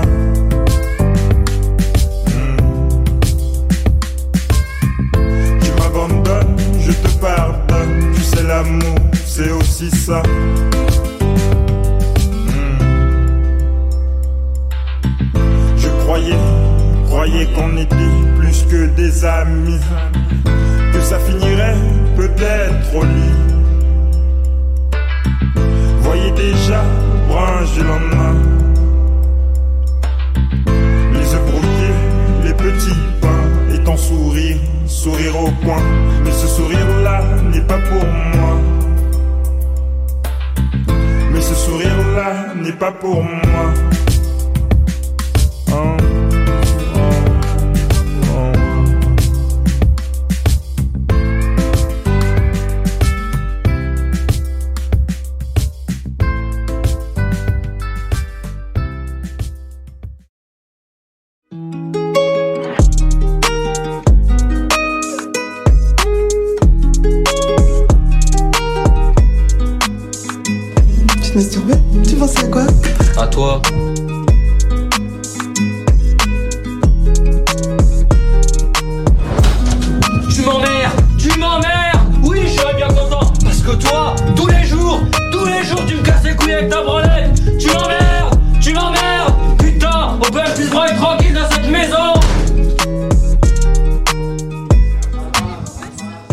C'est les beaux gosses, ouais, on est, dans les beaux gosses, euh, la branlette ça m'emmerde, Euh, cette mère intrusive là qui laisse pas son fils se branler comme il, le souhaite, c'est... euh, non mais... j'ai pas mis l'extrait précédent, c'est où il dit bah qu'est-ce que tu es en train de faire? Et juste, oh, tu es en train de te branler? Oui, je pensais à toi, maman. C'est un peu vénère. bon, un, des meilleurs films avec Vincent Lacoste notamment, qui, qui, est, qui est bourré de références euh, hyper, hyper euh, chouette. Euh, donnez ça à vos gamins euh, comme film, ça, ça- ça- ça- c'est de, c'est de l'or en bébite. Euh, comment ça va, euh, vous, autour du studio? Est-ce que vous prenez euh, du plaisir euh, pour le moment? Oh oui, beaucoup. Non, moi je, je trouve ça très chouette de, de pouvoir euh, discuter euh, ensemble euh, avec les auditeurs et d'essayer de, ouais, de faire passer quelques idées. Tout à fait, et puis de confronter aussi euh, les points de vue, les questions de chacun. Ouais, Il y a des choses qui, qui viennent sur la table auxquelles j'avais pas pensé depuis super longtemps, donc euh, c'est euh, vraiment hyper intéressant de, de se replonger là-dedans. Tu veux piocher des choses déjà? Non, que t'as vu ou euh, Bah écoute, pourquoi pas euh, On nous a ramené euh, cette question qui, qui vient d'un auditeur dans le bar et qui nous dit euh, La drague est-elle encore possible en 2023 et euh, ça, c'est une question qui me touche particulièrement parce que ça sous-tend mais vraiment plein de choses et plein de, euh, questions complexes sur les rapports entre êtres humains. Et cette petite question toute simple, et ben en fait, dans le encore possible en 2023, euh, il y a plein de choses qui se passent, de- des événements euh, qu'on a vécus ces dernières années, euh, des évolutions de rapports en- entre hommes et femmes. Euh, on l'a dit avec euh, le, mouvement MeToo et euh, l'ouverture de, la parole concernant les violences sexistes et sexuelles. Et donc, moi, pour répondre très simplement à cette question, euh, sans m'épancher pendant des heures, euh, la drague est-elle encore possible en 2023 Mais oui, bien sûr que la drague, est possible en 2023 et encore et pour toujours et, euh, et encore heureux parce que sinon il y aurait plus d'amour, il y aurait plus de rencontres, il y aurait plus de sexe et, tout ça serait bien triste. Euh, par contre, petite, petite précision sur ce que c'est que la drague. La drague, c'est quoi? C'est deux personnes qui se, qui se rencontrent et qui euh, rentrent dans un dialogue tous les deux euh, de séduction et qui sont d'accord pour ce dialogue de séduction ensemble. À partir du moment où euh, il y a une des deux personnes qui n'est pas d'accord et qui subit cette interaction, bah là c'est plus de la drague et on, on passe assez rapidement dans du harcèlement et du harcèlement sexuel. Donc la limite elle est là en fait. Et je pense que c'est euh, euh, tout ce qu'on a essayé de dire sur les antennes et dans les médias ces dernières années, tout ce que les, les, euh, les femmes ont essayé de, dire et de faire passer, c'est que la seule limite, bah, c'est celle-ci, c'est celle du consentement et de euh, est-ce que je suis en train de faire subir mon désir à l'autre ou est-ce que je suis en train de partager ce moment de, légèreté avec la personne. Euh, donc voilà, la seule question à se poser quand vous entamez une discussion avec quelqu'un et que vous avez envie de draguer quelqu'un qui vous plaît, c'est est-ce que cette personne elle est réceptive ou, euh, est-ce qu'elle a un peu envie de s'enfuir et si vous sentez qu'elle a envie de s'enfuir, bon bah faut pas insister, il faut euh, peut-être passer à la personne suivante. Voilà, mais en tout cas, un message d'espoir sur, euh, ben oui, bien sûr qu'o- qu'on va continuer à, se draguer et à se frotter les uns contre les autres dans des bars et dans des boîtes de nuit et, à vivre des beaux moments de, de drague et d'amour. Juste, ben, il faut que tout le monde soit, soit OK avec ça et soit partant. Et tout, tout va bien dans le meilleur des mondes. L'ami d'Hugo vous remercie pour euh, la réponse à la question. Non, non, mais c'est hyper intéressant d'aller sur ce terrain-là parce qu'effectivement, le consentement c'est hyper important. Et puis, bah voilà, comme tu dis, plaisir mutuel, euh, que tout le monde soit d'accord pour parler. C'est sûr, on remercie Benjamin pour la première partie de cette émission. Euh, Romain prend les platines et je crois que Victor voulait, euh, voulait intervenir. Toujours le meilleur mot. Non, mais alors je suis, to- je suis totalement d'accord. hein. N'importe qui peut le faire. hein. N'importe qui, n'importe quand et à quelle année. hein. Tout le monde peut, tout le monde peut le faire. hein. De toute façon, encore et encore et toujours, depuis la nuit des temps, on, on veut se reproduire. L'ami d'Hugo parlait de drague de rue. Pas non, mais de- euh, depuis euh, 2023, est-ce que c'est encore faisable? Mais bien sûr, bien sûr, tout le monde. Même les extraterrestres le font, quoi. Oui, mais, Pauline a donné les règles dans lesquelles ça devait se faire, Mais, justement. mais bien sûr, mais bien sûr, euh, j'accepte toute règle, bien sûr. Euh, on a le droit de déconner aussi. Euh, Romain, un petit quiz sexo pour. euh, Bah, bon, après, on est deux, avec deux professionnels de santé, là, ça va, ça va y aller. Qu'est-ce que j'en sexe C'est parti pour euh, le jeu? Un petit jingle? Non? Bah attends. Mais c'est pas grave, mais euh, Attends, non, lance, un, lance un petit, euh, un petit beau Non, gosse. après, c'est- les, jingles de Benjamin. Attends, ouais, je, vais prendre un micro. C'est les jingles de Benjamin. Et je voudrais pas euh, cramer des jingles qu'il voulait peut-être mettre plus tard. Mais, mais je peux mettre un, un jingle collectif, un truc, euh, un truc euh, qui, qui, peut être, qui peut marquer une transition. C'est parti.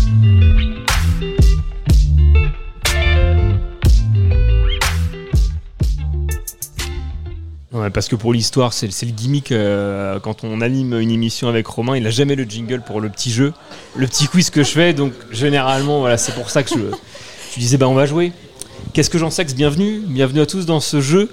Euh, question euh, de culture générale, mais sur le sexe. Alors pour certaines, il y aura des propositions. Si je vois que vous n'avez pas forcément de réponse, mais pour d'autres, il n'y en aura pas. Combien de terminaisons nerveuses, on en parlait tout à l'heure, possède le clitoris? Des milliers. Des milliers, ça marche. 6000 C'est c'est plus. Ah bon, on va jouer comme ça Attends, du coup. attends, attends. Mais je l'ai su, j'ai honte. J'ai honte. Je Ah, connaissais pas- cette pas- c'est pas- information et Et elle m'échappe. coups, c'est dans un autre- une note de bas de page de ton mémoire. Mais bien sûr Parmi une des 200 notes de, de ça. bas de page. Euh, C'est plus que 6000. 000. C'est moins que 10 000. 8000. C'est 8000. Voilà, c'est Tout à ça. fait. C'était pas 8000. loin, ça sonne 8000 pareil. terminaisons- nerveuses et effectivement, enfin, vous en avez parlé tout à l'heure, enfin, j'étais, j'étais juste derrière, mais ah, ça ressemble à un Pokémon, hein. c'est, c'est énorme un clitoris finalement. Non mais c'est, c'est vrai. un Pokémon Bah, c'est- mais franchement, bah, on fait de la radio donc là on n'a pas d'image, mais il y a des- il y a Mais quelle est cette des- chose, ce Bah, c'est- mystère c'est bizarre, de mais, euh, l'anatomie mais- mais question. Et heureusement que ça existe. Qui est surtout extraordinaire à, euh, à voir avec le clitoris, c'est que nous sommes très privilégiés en tant que femmes. Nous avons un organe qui s'appelle le clitoris et qui est uniquement dédié au plaisir. Uniquement. Alors que chez l'homme, la verge sert aussi à d'autres fonctions comme euh, aller faire pipi. Euh, donc euh, je pense qu'on peut s'estimer privilégié d'avoir cet organe-là. Encore faut-il maintenant se l'approprier et déjà soi-même le connaître et savoir s'en servir, Euh, comme disait Pauline tout à l'heure, savoir connaître son corps, euh, connaître son plaisir avant de pouvoir ensuite partager. Tout à fait. Célébrons euh, cet organe que la nature nous a donné et cette, euh, cette euh, opportunité incroyable euh, de puissance euh, féminine que, que nous avons voilà, la possibilité d'explorer. Et puis, on disait 8000 terminaisons nerveuses, c'est deux fois plus que le pénis. C'est 4000. C'est 4000, ben, quelque chose comme ça. D'accord. Voilà. Ok. Bah quand même. Deux, oui, deux Quand fois même. plus. D'accord. Et euh, alors question qui a été posée, alors là c'est pas du tout dans le quiz, mais euh, qui a été posée par une personne qui est dans le bar, qui a parlé tout à l'heure au micro, mais je, n'en dirai pas plus. Est-ce que la stimulation du clitoris lors d'un accouchement permet de- de- d'accélérer le travail? Ça, je dirais que c- je n'y connais rien, c'est que c'est... euh, Question comme une autre. hein, On- bien sûr, tout à fait. euh, on essaye de penser que en ayant un, en accouchant, euh, certaines femmes pourraient avoir un orgasme. J'en suis pas persuadée, franchement, parce que je reviens, je vais revenir brièvement sur euh, une toute petite définition de sexo. Euh, il faut différencier l'orgasme de l'orgaste. Euh, ça, j'ai appris ça dans mes cours en sexo corporel. Euh, quelle est la différence entre l'orgasme et l'orgaste? Mais c'est les émotions et les sentiments. On peut avoir ce qu'on appelle un orgaste avec une stimulation mécanique, mais l'orgasme qui est euh, ben, le summum, hein, ce qu'on essaye de, tous trouver, il implique certes ces stimulations mécaniques, mais aussi tous les sentiments qu'il y a autour. Tout à fait. Et euh, ça me rappelle un, documentaire très précieux, un web documentaire que j'avais eu l'occasion de- d'explorer il y a quelques années qui s'appelait Oh My God Yes. Et, euh, qui euh, donnait pareil tout un tas de techniques sur comment explorer le plaisir féminin et qui expliquait que tous les orgasmes n'avaient pas la même saveur parce qu'effectivement il y en a certains qui sont bah, comme vous le disiez très mécaniques et puis euh, d'autres qui vont être euh, bah, très charnels et partagés euh, dans, l'émotion et qui sont du coup très, très différents. Ah oui, alors par rapport à cette question, juste de, la stimulation clitoridienne pendant l'accouchement, en fait c'est quelque chose qui est un peu exploité dans la fiction. Je me rappelle de tout un épisode de Grey's Anatomy qui, euh, qui évoquait mourir. cette pratique justement de la stimulation clitoridienne pour, euh, pour soulager les, les douleurs pendant l'accouchement. Donc euh, bon voilà, il faudrait se pencher sur les études qui ont été menées dans la vie réelle. Mais sinon, ouais, c'est c'est une, une gimmick un peu dans certains scénarios de, de séries, quoi. Ok, mais je. Alors, c'est pas un ami d'Hugo, c'est une personne qui était à ma place tout à l'heure, donc je sais pas. Je, donne pas d'avis sur la question. Euh, deuxième question, autre thème, euh, mais ça permettra d'aborder un autre, euh, un autre thème qui, qui n'a pas été abordé, ou peut-être juste du doigt. Juste du doigt. Qu'est-ce que la sexualité des préliminaires? Est-ce que c'est le nom le plus intello pour des préliminaires? Est-ce que c'est un rapport sans pénétration? Est-ce que c'est la masturbation, tout simplement? Alors moi, j'aime pas du tout ce mot. Je n'aime pas du tout le mot euh, préliminaire, parce que préliminaire, c'est euh, à l'origine euh, ce qui précède. Et donc, on a catégorisé à une époque tout un tas de pratiques sexuelles comme étant soi-disant celles qu'on fait avant la, pénétration et qu'elles n'ont pas d'autre fonction que juste de s'exciter avant la pénétration et que le, but de l'acte, c'est bah, de toute manière le coït, l'éjaculation masculine et basta. Et, euh, et du coup, je, non, j'aime pas ce mot parce que on, on met tout un tas de pratiques dans cette, dans des, dans cette case de euh, pré-coït, alors qu'en fait, euh, ce sont euh, bah, tout un tas de pratiques qui, sont, qui font partie de relations sexuelles à part entière et qui sont intéressantes à explorer, euh, enfin, rien à voir avec la, la pénétration, quoi. Donc euh, voilà. Je vais réagir euh, si, je peux sur euh, les préliminaires. Euh, en effet, moi je suis d'accord avec Pauline. Je pense que c'est un peu trop catégorisé. Et je vais revenir aussi sur le fait que euh, on se demande, là pour l'instant, on est très focalisé sur nos organes et sur le bassin, mais le premier organe sexuel, c'est pas une vulve ou un pénis, c'est notre cerveau. Et l'excitation, elle peut être maximale sans même se toucher.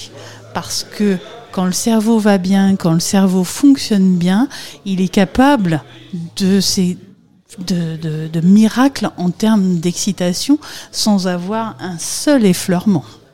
Mais tout à fait. Et un exemple que peut-être certains auditeurs ont déjà expérimenté, c'est euh, les orgasmes nocturnes. C'est qu'en fait, notre euh, cerveau va rêver, on va avoir un rêve érotique, et euh, dans ce rêve érotique, on va déclencher un orgasme qui va des fois nous réveiller, nous sortir du sommeil, alors qu'en fait, on n'a eu absolument aucune stimulation euh, corporelle, et c'est notre cerveau qui a fait tout le travail. Avant, avant la rencontre, avant euh, de, se toucher, il y a toute cette phase euh, cérébrale où, on imagine, où on vit dans sa tête euh, et oui, le désir monte et on sent, alors chez l'homme ça va être une érection, chez la femme ça va être une lubrification débutante plus un œdème au niveau de la vulve. On voit que la vulve est en phase d'excitation, un changement de couleur, un changement d'aspect. Et en fait, il n'y a eu aucun geste corporel. Tout est dans la tête. Mhm. La sapiosexualité, c'est aussi une autre forme. Hein, Romain? Bah, Troisième question. Euh, comment s'appelle la position où la femme est à califourchon sur l'homme? L'andromaque. Tout à fait. nous, nous avions le missionnaire de 69 ou Andromaque. Bravo Pauline, c'est Andromaque. Est-ce qu'on s'arrête sur ce thème? On peut. Alors il y, a une autre- il y a- il y a une autre question sur les positions, donc on, on peut peut-être s'arrêter après, mais comme vous voulez. Allez, on peut peut-être s'arrêter là. On va faire les positions.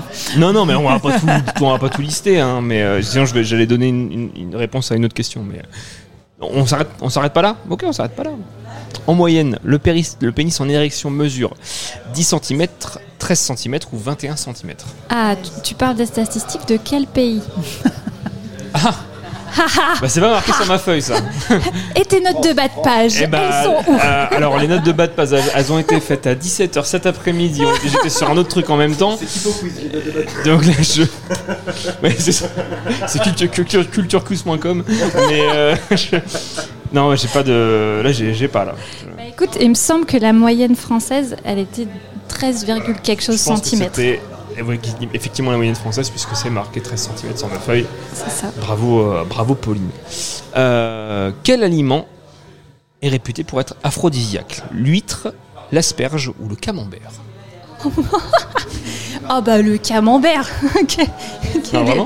quelle idée Ah bah non, c'est faux. L'huître? Ouais. Mais il y, en- il y en a d'autres, il y a le gingembre, Le gingembre, aussi. tout à fait. euh, dans, dans certains pays, il y a... Le chocolat. oui, le chocolat. Dans certains pays, il y a tout un tas de légendes urbaines euh, concernant euh, des, plein d'animaux ou de, de cornes d'animaux aussi qui, qui créent de la contrebande pour voir à quel point les gens ont une obsession pour, euh, Contrebande.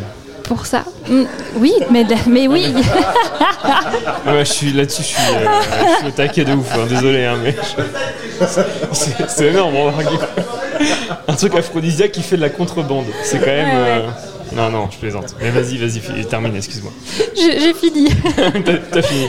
Mais, mais est-ce que justement, peut-être on peut peut-être s'arrêter sur les, les choses aphrodisiaques? Est-ce que c'est euh, du bullshit? Est-ce que c'est vrai?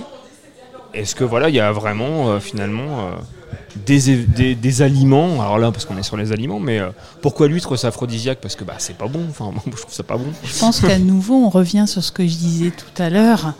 Tout dépend de ce que tu vas mettre, toi, dans cet aliment. Bien sûr. Une fois de plus, le cerveau est là.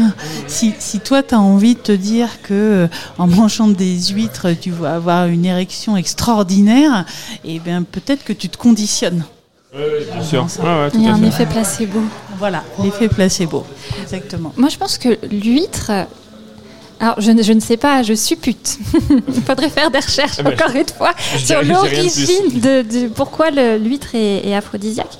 Mais il n'y a, il y a pas un, un côté un peu muqueux, muqueuse de l'huître? Ah bah oui, oui, à la ça. dégustation? Oui.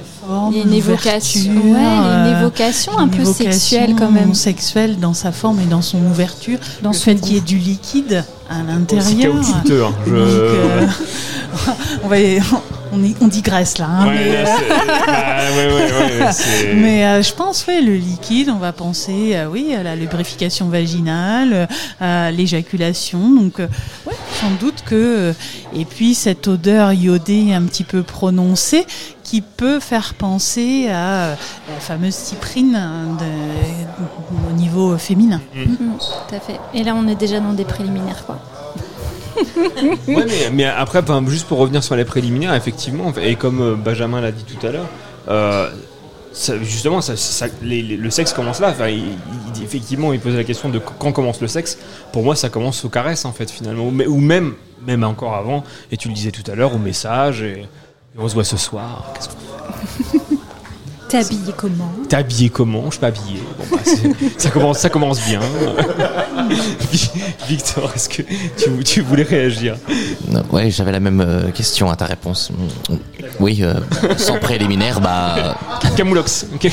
La même réponse à ta question. Oui, euh, sans préliminaire, euh, pas d'amour, pas de caresse, pas de sexe. Et en Je même serais temps, pas- je, vois, je je suis serais pas aussi pas aussi catégorique. non plus. non plus. tu vois. Non, non, non, mais je dirais que c'est la de pro- santé, non, mais- non, Mais je veux non, dire mais c'est la t'énerve pas, première étape avant tout commencement. Si on est d'accord, bien sûr. Ou pas, bien sûr. Ah bah après oui, c'est l'avis de chacun, mais Avec- c'est pas ce que avec dit ou Pauline, sans, c'est bien pas- sûr.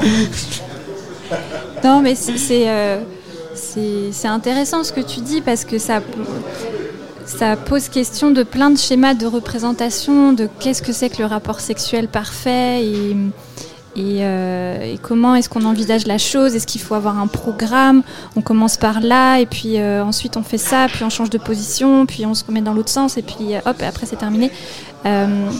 Et bah, il y a plein de, de façons de faire, il y a plein de sexualités différentes. Et on peut avoir aussi des rapports de qualité euh, tout à fait satisfaisants sans euh, du tout de préliminaire, si c'est ce que les deux personnes euh, concernées, je dis deux, mais ça peut être plus aussi, si c'est ce que les personnes concernées recherchent. Voilà. Ça peut être voilà, des choses très, très diverses et variées. Ou tout seul, effectivement. On repart sur les positions. Combien y a-t-il de livres dans le Kama Sutra? De, de livres. hein. Là, on- enfin de volumes. De volume. Alors, on, on est entre 1, 3 ou 7 7. 7. Comment tu sais ça? Il y a 7 jours dans la semaine, à chaque jour son livre. Non? C'est ça? Je sais pas. Je sais pas. Je sais pas, c'est toi qui as la réponse. Bah non. Ah bah c'est- non, bah. Moi, c'est juste marqué 7 livres, alors tu sais. je- On n'a pas le détail. Normalement, le dimanche, on se repose. Enfin, après, je sais pas. Mais d'ailleurs, très intéressant, le, le Kama Sutra, euh, nous, dans notre euh, culture euh, voilà, occidentale, on le connaît que par euh, son chapitre, euh, en tout cas ses parties sur les positions sexuelles en tant que telles. Et quand on parle du Kama Sutra chez nous, on ne pense qu'à ça. Alors qu'en fait, bah, le Kama Sutra, c'est un livre qui parle de, de plein de choses qui parlent de la vie, de méditation, de connexion à l'autre. Et ça parle finalement beaucoup plus de la sexualité au sens large, comme on l'évoque depuis le début de cette émission, et je pense vous depuis le début de la semaine sur Collective, euh, que ce qu'on pourrait croire. Et, euh, et c'est un des fondamentaux, et c'est pas pour rien qu'il a traversé les siècles, hein, ce, truc-là. euh, qui est beaucoup plus complet qu'on l'imagine et qui évoque vraiment tous ces aspects de la sexualité. Euh, ça va au-delà de juste les positions. Après, encore faut-il trouver les bonnes éditions euh, de, du Kama Sutra. Mais Les 7 livres entiers. Les sept livres entiers. Les 7 bulles de cristal. On est- C'est Dragon Ball Z en fait le truc. J'ai une question. Euh, Est-ce que le tantrisme, ça fait partie du Kama Sutra ou pas du tout? Je je, crois que ce sont deux ouvrages différents. Ok. Mais à vérifier. Ok. Le tantrisme peut être une définition? Eh ben, c'est- ce sont des pratiques sexuelles, euh, le tantrisme, euh, et c'est tout un, tout un dogme, en fait, euh, tout, un- tout un ensemble de pratiques euh, qui, euh, qui sont en rapport avec la sexualité, mais qui sont basées sur euh, la connexion entre les personnes, une connexion spirituelle, euh, pour atteindre euh, le, le plaisir euh, ensemble. Je savais. Alors, que signifie le sigle BDSM Bondage, band- bondage, euh, BD, euh, domination. Alors, est-ce que je donne des propositions? Enfin, ouais, du coup, non, maintenant que j'ai dit non, non, c'est mort. Alors, Donc, je c'est crois, pas, que j'ai c'est les- pas je crois que j'ai domination. la première lettre, les deux dernières, mais je crois que je n'ai pas le D. Euh, c'est ça? Non, le, le D, c'est encore autre chose. On n'est pas, c'est, enfin, c'est pas de la domination, mais c'est, mais, c'est lié. Enfin, c'est lié. Ça dépend. Bondage. Mais bondage, c'est bon. Euh, ça, ça- Sadomasochisme. ça- ça marche aussi, et il manque le D. Il manque le D. Est-ce qu'on a des propositions? Bah, alors, il faut que j'en invente parce que du coup, donc si, si c'est pas domination, euh... euh, diaphragme. Que des mots qui commencent par des dominos. Diverge. Ah bah, c'est dans le thème. hein. Euh, bah, je vais le dire, hein, parce que c'est- discipline du coup. C'est pas domination. Mais effectivement, on, on pourrait penser que c'est discipline. Est-ce qu'on s'arrête sur, euh, sur ce thème? Sur le BDSM Ouais. Bah, faisons un arrêt. Bah alors D'accord. Pourquoi pas? Moi, je suis pas spécialiste. Euh, euh, après, euh, j'ai regardé pas mal de séries euh, sur, euh, sur Netflix euh, dernièrement qui, qui en parlent un petit peu de près, de loin et qui viennent aussi soulever euh, différents clichés qu'on peut avoir sur le BDSM.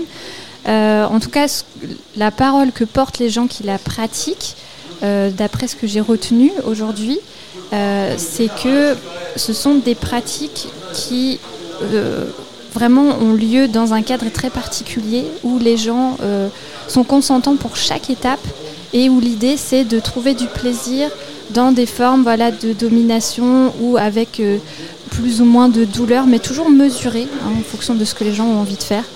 Et, euh, et c'est assez loin des clichés qu'on peut avoir d'une extrême forme de violence à travers la sexualité. Hein, ça peut être des choses qui sont très très douces aussi, et beaucoup euh, sur bah, le côté aussi érotisme charnel. euh, c'est très large et c'est plein de choses, BDSM. Ça a été euh, il y a quelques années euh, assez tabou, assez caché, dans des milieux très particuliers.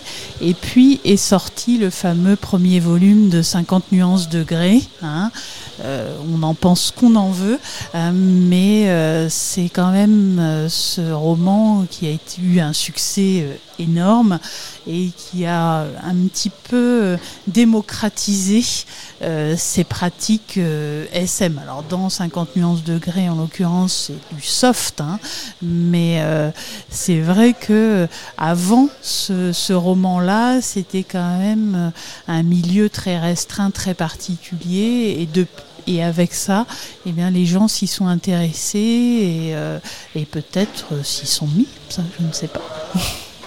Ah, Et alors apparemment, euh, Decathlon a enregistré des ventes flèches de cravaches dans son rayon équitation. Oui, oui. Et, aussi des, des- les liants, euh, les liants de poignée, mais qui normalement servent pas à ça, c'est Ouais. pour les tuteurs de tomates. hein. Oui, Mais- alors ça, ça peut être bien de le, de le rappeler aussi. Euh, Essayez, voilà, peut-être de, trouver, d'acheter euh, des, objets qui sont faits pour, parce que parfois on peut se blesser en essayant de tourner, détourner des objets de, de jardinage, de bricolage pour essayer certaines pratiques, mais il y a des objets qui sont faits pour ça, donc ne pas hésiter à. On a eu aussi une petite vogue culture japonaise et on peut parler du shibari, hein, qui est euh, l'art des nœuds euh, dans la sexualité. C'est très particulier, je ne me permettrai pas de- d'en donner une définition exacte. hein. Je m'excuse pour ceux qui pratiquent et qui me trouveront euh, mon discours pas du tout à la pointe, mais ça fait partie aussi des, pratiques sexuelles évoquées. Totalement. Une truelle n'est pas un sextoy. On parlait de jardinage, mais désolé. Non, et euh, une carotte non plus. Euh, Dans certaines euh, pratiques sexuelles. Non, vas-y, pardon. Bien lavé Euh, j- ok. Euh, ouais. Les légumes restent dans le bac à légumes. Dans, dans certaines pratiques sexuelles, il y a le, le fait de juste parfois euh, se retirer des sens, genre comme on parlait de contention, donc c'est peut-être le toucher ou l'expression de soi. Ça peut être juste euh, s'enlever la vue, le- l'odorat, le, et ouais, du coup c'est voilà. Je voulais juste parler de ça. voilà. Mais complètement, cette recherche euh, d'érotisme au travers euh, des sens et euh, parfois de la privation de sens, comme tu disais, des fois de se, se bander les yeux pour essayer de décupler le, le reste de, de ce qu'on ressent avec son corps. Et puis, il y a aussi ce côté lâcher prise. Et ça, je pense que c'est quelque chose qui est très présent dans la culture BDSM et dans le shibari. C'est cette question de s'abandonner complètement à, à son ou ses partenaires. Et, et de laisser les autres décider pour soi. Pour certaines personnes qui sont euh, tout le temps en position de force, en position de décision, qui ont beaucoup de charge mentale dans leur vie quotidienne, et ben ces pratiques-là, ça leur permet vraiment de se libérer et d'aller euh, chercher un bien-être intense, de se laisser faire complètement euh, au, désir des autres. Mais tout ça, bien sûr, encore une fois, dans un cadre qui est défini avant de se lancer. C'est pour ça que par cliché, mais après c'est aussi ça a été aussi un peu la réalité, mais c'est effectivement c'est des milieux bourgeois, euh, où c'était très euh, très présent et notamment euh, Ace White Shot, euh, Stanley Kubrick qui est finalement là-dessus, mais pas que sur ce cette pratique. Dernière question qui permettra d'en ouvrir sur d'autres, peut-être sur les les post-it capotes collectives. je sais pas s'il y en a qui sont arrivés sur la table entre temps, des nouvelles, pas de nouvelles. Bah, on mettra une musique entre temps pour aller en chercher. Euh, Qu'est-ce qu'un rapport phallocentré? Bon, c'est facile. Ce sera la dernière question. Je dis pas si c'est bien ou pas bien. Je dis qu'est-ce que c'est? On porte pas de jugement. Hein, On parle pas de jugement, non. non, je... Enfin, si, moi un peu, je juge. Mais... euh, Bah vas-y, bah on juge. Eh, après, réponds avant et après on juge. Alors, un rapport phallocentré. Euh, selon l'étymologie euh, du grec Dans la note phallus. de bas de page de la page 54. euh, Mais la meuf est chiante en fait, je me rends compte. Mais, mais qui suis-je? J'ai rien Non, non, mais j'assume à 100%. J'ai toujours, mais les, les gens qui, qui nous écoutent, euh, qui, les aiglons qui peut-être me, me connaissent, euh, j'ai toujours été un rat de bibliothèque.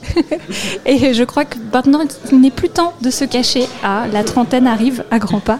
Donc, euh, bon, bah, allons-y pleinement. Euh, donc, phallo- phallocentré, bah, centré sur le phallus, tout simplement. Donc un rapport sexuel où on va tourner autour du pénis en permanence et où on va finalement ne se concentrer que autour de, de cet organe et de la personne qui le porte. Donc centré sur le plaisir masculin et, et en oubliant un petit peu le reste. Voilà. Tout à fait. Moi j'avais centré sur la pénétration, mais ouais, aussi. Oui, aussi. Ça marche. hein. Ça marche. J'ai le micro qui chauffe, Romain. Euh, Est-ce que on se mettrait pas une petite musique euh, en cherchant d'autres euh, questions d'auditeurs qui se cachent dans le corto parmi les rats de bibliothèque ou du corto, tout simplement, en réserve.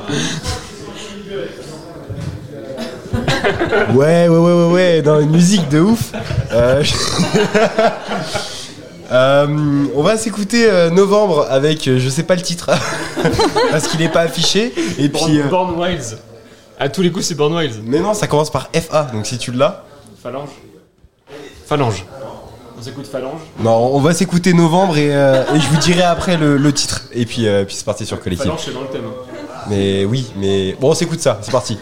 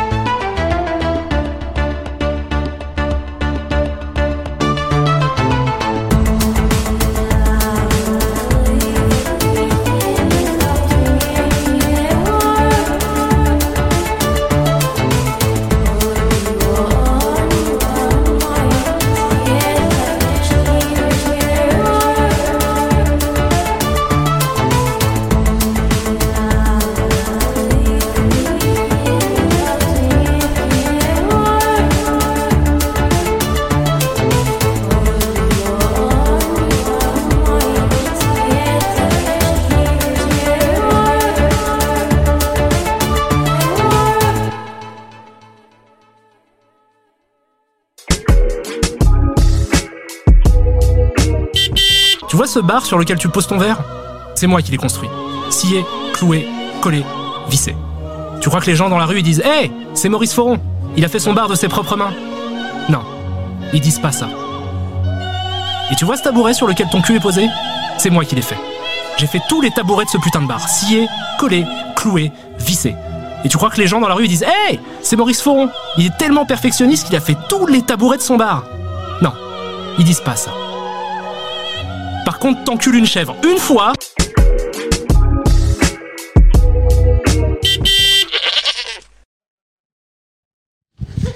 Mais oui, mais tu me l'as fait écouter ce truc. C'est génial. ça me fait rire. Ça me fait rire. C'était euh, c'était novembre avec on ne sait toujours pas la, la musique. Enfin quelque chose. Euh, donc on a été en prospection avec euh, avec Romain, hein, chercher des, des questions. On est revenu euh, bredouille, ou brocouille comme on dit dans le bouchonnois, mais euh, parce que je suis allé voir les gars du billard, ils m'ont dit on est occupé avec nos queues, on, on peut pas là. Donc j'ai dit bah c'est vrai, c'est dans le thème, c'est vrai. Toi, tu as été voir le patron, tu as été voir Hugo Dupont qui t'a Ouais, parlé il de. Fallait pas le dire. Non, fallait pas le Bah dire, si. Hugo, parce que j'allais poser une question en rapport avec ça. Eh ben vas-y. Alors, j'ai une question anonyme. On un ami euh, qui, qui m'emploie d'ailleurs, mais on on- on m'a posé la question si là je, je dis aux gens euh, qui veut coucher avec moi ce soir, est-ce que c'est violent mais genre euh, tu prends un micro, tu vas près du bar à Pierrick et tu dis ça. Bah, est-ce que, est-ce que de, de- de dire là haut, haut et fort dans un bar, est-ce qu'il y a des gens qui veulent coucher avec moi Est-ce que c'est une forme de violence? C'est ça le- la, la question. D'a- D'assumer pleinement le, le besoin d'avoir une, euh, d'avoir euh, un besoin de, de, de Noémie, sexualité sachant qui a posé la question, veut répondre.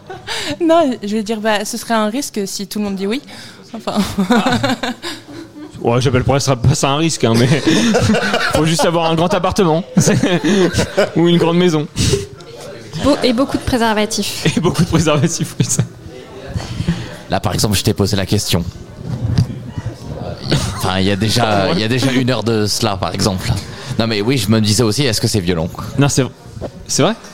Bah, écoute, c'est un, c'est un débat. Pour- pour blaguer. euh, c'est un débat un peu philosophique que tu nous proposes parce que la situation euh, que tu nous dépeins, c'est euh, un bar euh, rempli et puis quelqu'un qui vient à la cantonade. euh, euh, Enfin voilà, exprimer son, son désir comme ça, le faire éclater euh, au, au grand jour euh, et face au public. Euh, Est-ce que c'est violent Euh, Je dirais que ça peut être effectivement mal reçu par certaines personnes qui se prennent comme ça ton désir en pleine face et qui peut-être n'avaient pas du tout envie de, le recevoir et de l'entendre euh, comme ça. Euh, donc c'est compliqué d'être catégorique sur cette question. Est-ce que c'est violent?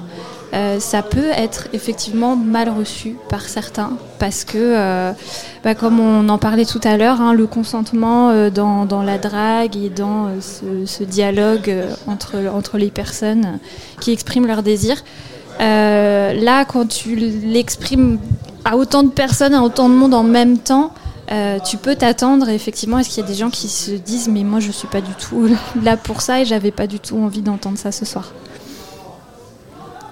Tu vas rentrer seul, Romain. c'est mort, mon gars. C'est pas moi, c'est pas moi. Tu cherches des conseils, non Des techniques de comment faire pour avoir un rapport Les, les, sexuel les amis de Romain sont nombreux ce soir. Tu testes alors, tes amis testent des choses comme ça, ils balancent des idées et euh, faut qu'on dise est-ce que ça va marcher Charlotte, peut-être. Ça- non, je- ça me fait penser euh, aux images euh, à caractère sexuel ou pornographique que l'on reçoit. euh, sans forcément l'attendre, sans forcément s'y attendre. Ça me fait penser à ça dans la violence euh, du propos ou de l'image euh, reçue. Et euh, comme Pauline, je pense qu'il n'y a pas euh, une réponse euh, vraiment fixe et unanime. Voilà, selon la personne qui reçoit, qui entend, elle l'interprétera comme une violence ou elle l'interprétera pas comme une violence. Donc c'est compliqué d'avoir un- une réponse consensuelle. Tout à fait. Et moi, je dirais, dans le doute, parce que c'est une question qui m'a déjà été posée en intervention par un jeune, il me disait, mais dans le doute, euh, dans le doute, euh, bon, j'y vais, j'y vais, quoi. Bah écoutez, dans, dans le doute, je pense que c'est quand même mieux de s'abstenir. si vous ne savez pas comment la personne en face de vous va réagir, vous ne savez pas si elle est prête à recevoir votre fantasme ou votre image ou votre votre dick pic par exemple. Euh, autant rebondir autant là-dessus. voilà, autant s'abstenir euh, parce que bah, sinon vous prenez le risque de peut-être euh, déclencher euh, voilà une, une stupeur ou, ou un mal-être chez la personne en face. Merci pour votre réponse. Merci euh, pour votre réponse à, toutes les deux. Hugo Dupont, maintenant tu as ta réponse sur, la, question. Si tu n'écoutais pas à cet instant, puisque tu l'écoutes pas à cet instant, tu l'écouteras en podcast. Euh, euh, Romain, je propose juste avant qu'on clôture l'émission, puisqu'il reste une dizaine de minutes, qu'on prenne ce jeu des jouissances club et peut-être que voilà, ça nous donnera d'autres questions. Donc s'il te plaît, peux-tu m'ouvrir le jeu? et me sortir une question euh, que je puisse poser. Comment? Oui, Pauline? Non, c'est pas moi. Ça a chuchoté. La, la sodomie. Moi j'ai une question à propos de la sodomie. Je sais pas ce que c'est, mais euh, je pense que c'est un sujet à aborder. Non, en fait, euh, pendant l'interruption musicale, on se disait, bah, tiens, on a parlé de pas mal de choses, euh, de fellation par, par exemple, mais il y a un sujet, en effet, la sodomie, qui est souvent évoquée. Je me Mhm. disais, bah, tiens, on arrive à la fin de l'émission et personne ne l'a évoqué. Donc j'étais surprise, en fait. C'est- ouais, d'accord, ok, ouais, C'est ouais. pour ça. Donc, euh, mais j'ai pas de question Eh ben, on fixe peut, par on, rapport bah, à on ça. peut en hein. parler. Qu'est-ce que vous en pensez Pour ou contre Est-ce que c'est bien ou est-ce que c'est pas bien Non mais j'ai- pour le coup, c'est marrant parce que j'ai vraiment une personne que j'ai essayé d'amener. Non mais vraiment, non c'est sérieux. Il y a une personne que. Romain. Non, non, non, c'est pas ça que je voulais dire. Il y, a une, il y a- il y a une personne dans ce bar euh, ici présent qui, euh, à qui j'essaie de, de- un peu de dire ah ça serait bien que tu poses le- les questions que tu as envie de poser au micro et qui m'a parlé de sodomie et notamment euh, d'une situation très précise que j'ai oubliée parce que j'ai bu mais euh, l'abus d'alcool est dangereux pour la santé mais euh, qui m'expliquait Consommer avec modération. c'est ça. Mais qui non mais qui m'expliquait tout simplement comment induire en fait euh, peut-être la piste de la sodomie quand la peut-être euh, la voie vaginale est pas forcément possible. Bah, à une personne qui euh, aurait peut-être des idées préconçues sur euh, ce qu'est la sodomie, est-ce que c'est bien, est-ce que c'est sale, euh, ou des choses comme ça. Et moi je trouvais la question vachement intéressante et j'ai pas réussi à amener cette personne au micro. Donc euh, je prends la parole à sa place et j'endosse la responsabilité. Merci. Alors déjà par rapport à comment induire, comment proposer tout ça. Euh, bon, c'est important de rappeler que la sodomie, c'est comme les huîtres. Si, on n'a pas iodé. envie, si on n'a pas envie, ça ne passera pas. Que ça soit bien cuisiné. Voilà. Euh, pour, pour ceux qui nous écoutent, en tout cas, euh, Mais totalement, ouais, on, ne peut pas, euh, on ne peut pas forcer quelqu'un à avoir ce, ce genre de pratique si ça ne vient pas de la personne elle-même. Et ça peut être vraiment dangereux euh, d'insister et de, de- de proposer ça euh, si, si la personne euh, voilà, n'est pas dans le mood ou n'est pas dans, dans- dans ce truc-là. Et on précise encore une fois que euh, insister jusqu'à ce que la personne cède, c'est du viol. Voilà, juste petit aparté. On va revenir sur un ton plus léger juste après, mais ça me paraissait un- opportun de le préciser à ce moment-là.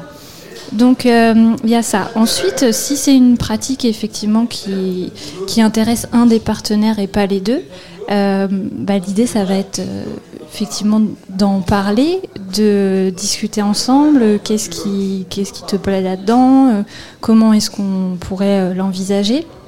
Puis quand même, la, la pratique de la sodomie, c'est, dans la sexualité, c'est pas quelque chose d'anodin, quoi.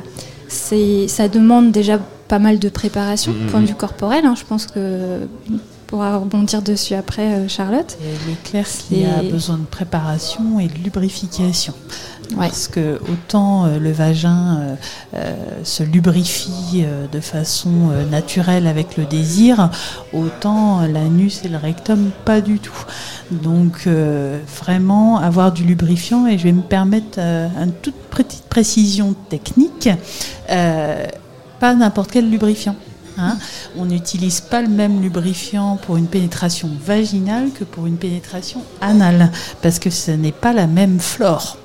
Donc, euh, voilà, pourquoi du comment. Donc euh, il faut, euh, ça, semble peut-être anodin, mais non, on n'utilise pas le même lubrifiant et on utilise beaucoup. Et comme disait Pauline, on lubrifie et on prépare. Sans donner de marque, on utilise lequel, lesquels Bon, non, des marques, en fait, Euh. finalement, pff, il, est, il est minuit, il est minuit. On s'en fout. Euh, je vais être pas ça euh, que poser. très consensuel, mais par exemple euh, chez Dorsel, hein, euh, qui a des stores un peu partout en France, ils font euh, des, des marques de leur de leur magasin où vraiment il y a une différence entre un lubrifiant vaginal et un lubrifiant anal, et comme ça, ben, on prend une bouteille de chaque. Et, Voilà. euh, pour en avoir toujours sous la main. Et donc, euh, voilà, il y a cette préparation donc corporelle qui est quand même euh, importante. Ça demande de beaucoup se détendre aussi. Euh, comme on le disait, c'est pas un endroit qui voilà, est normalement pénétrable comme ça sur, euh, sur demande. Donc ça demande de, de beaucoup se détendre. Donc il faut que la personne soit vraiment euh, dans le mood, quoi, préparée.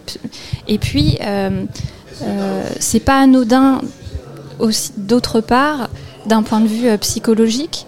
euh, c'est vrai qu'on on touche à quelque chose de l'ordre de l'intime, mais peut-être à un degré encore différent euh, que toutes les autres pratiques. Et ça demande aussi un lâcher-prise particulier que tout le monde n'est pas prêt à concevoir au sein de sa sexualité. Donc euh, voilà, simplement pour montrer euh, les différents points de vue autour de cette même pratique, en fonction qu'on soit la personne pénétrante ou la personne pénétrée, le, rapport n'en- n'engage pas du tout la même chose. Et, euh, donc on parle de sodomie. Oui, nous parlons de sodomie. La-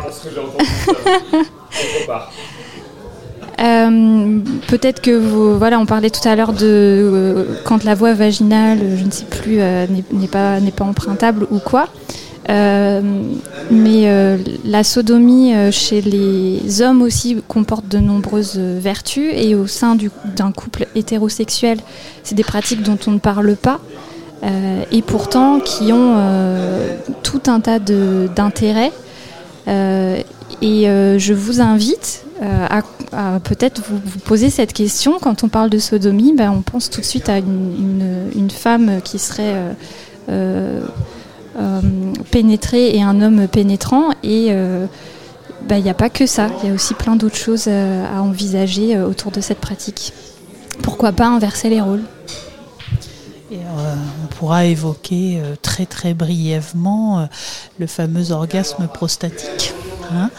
et ce fameux orgasme prostatique euh, qui euh, euh, est atteignable par la pratique de la sodomie avec un doigt, avec un, un,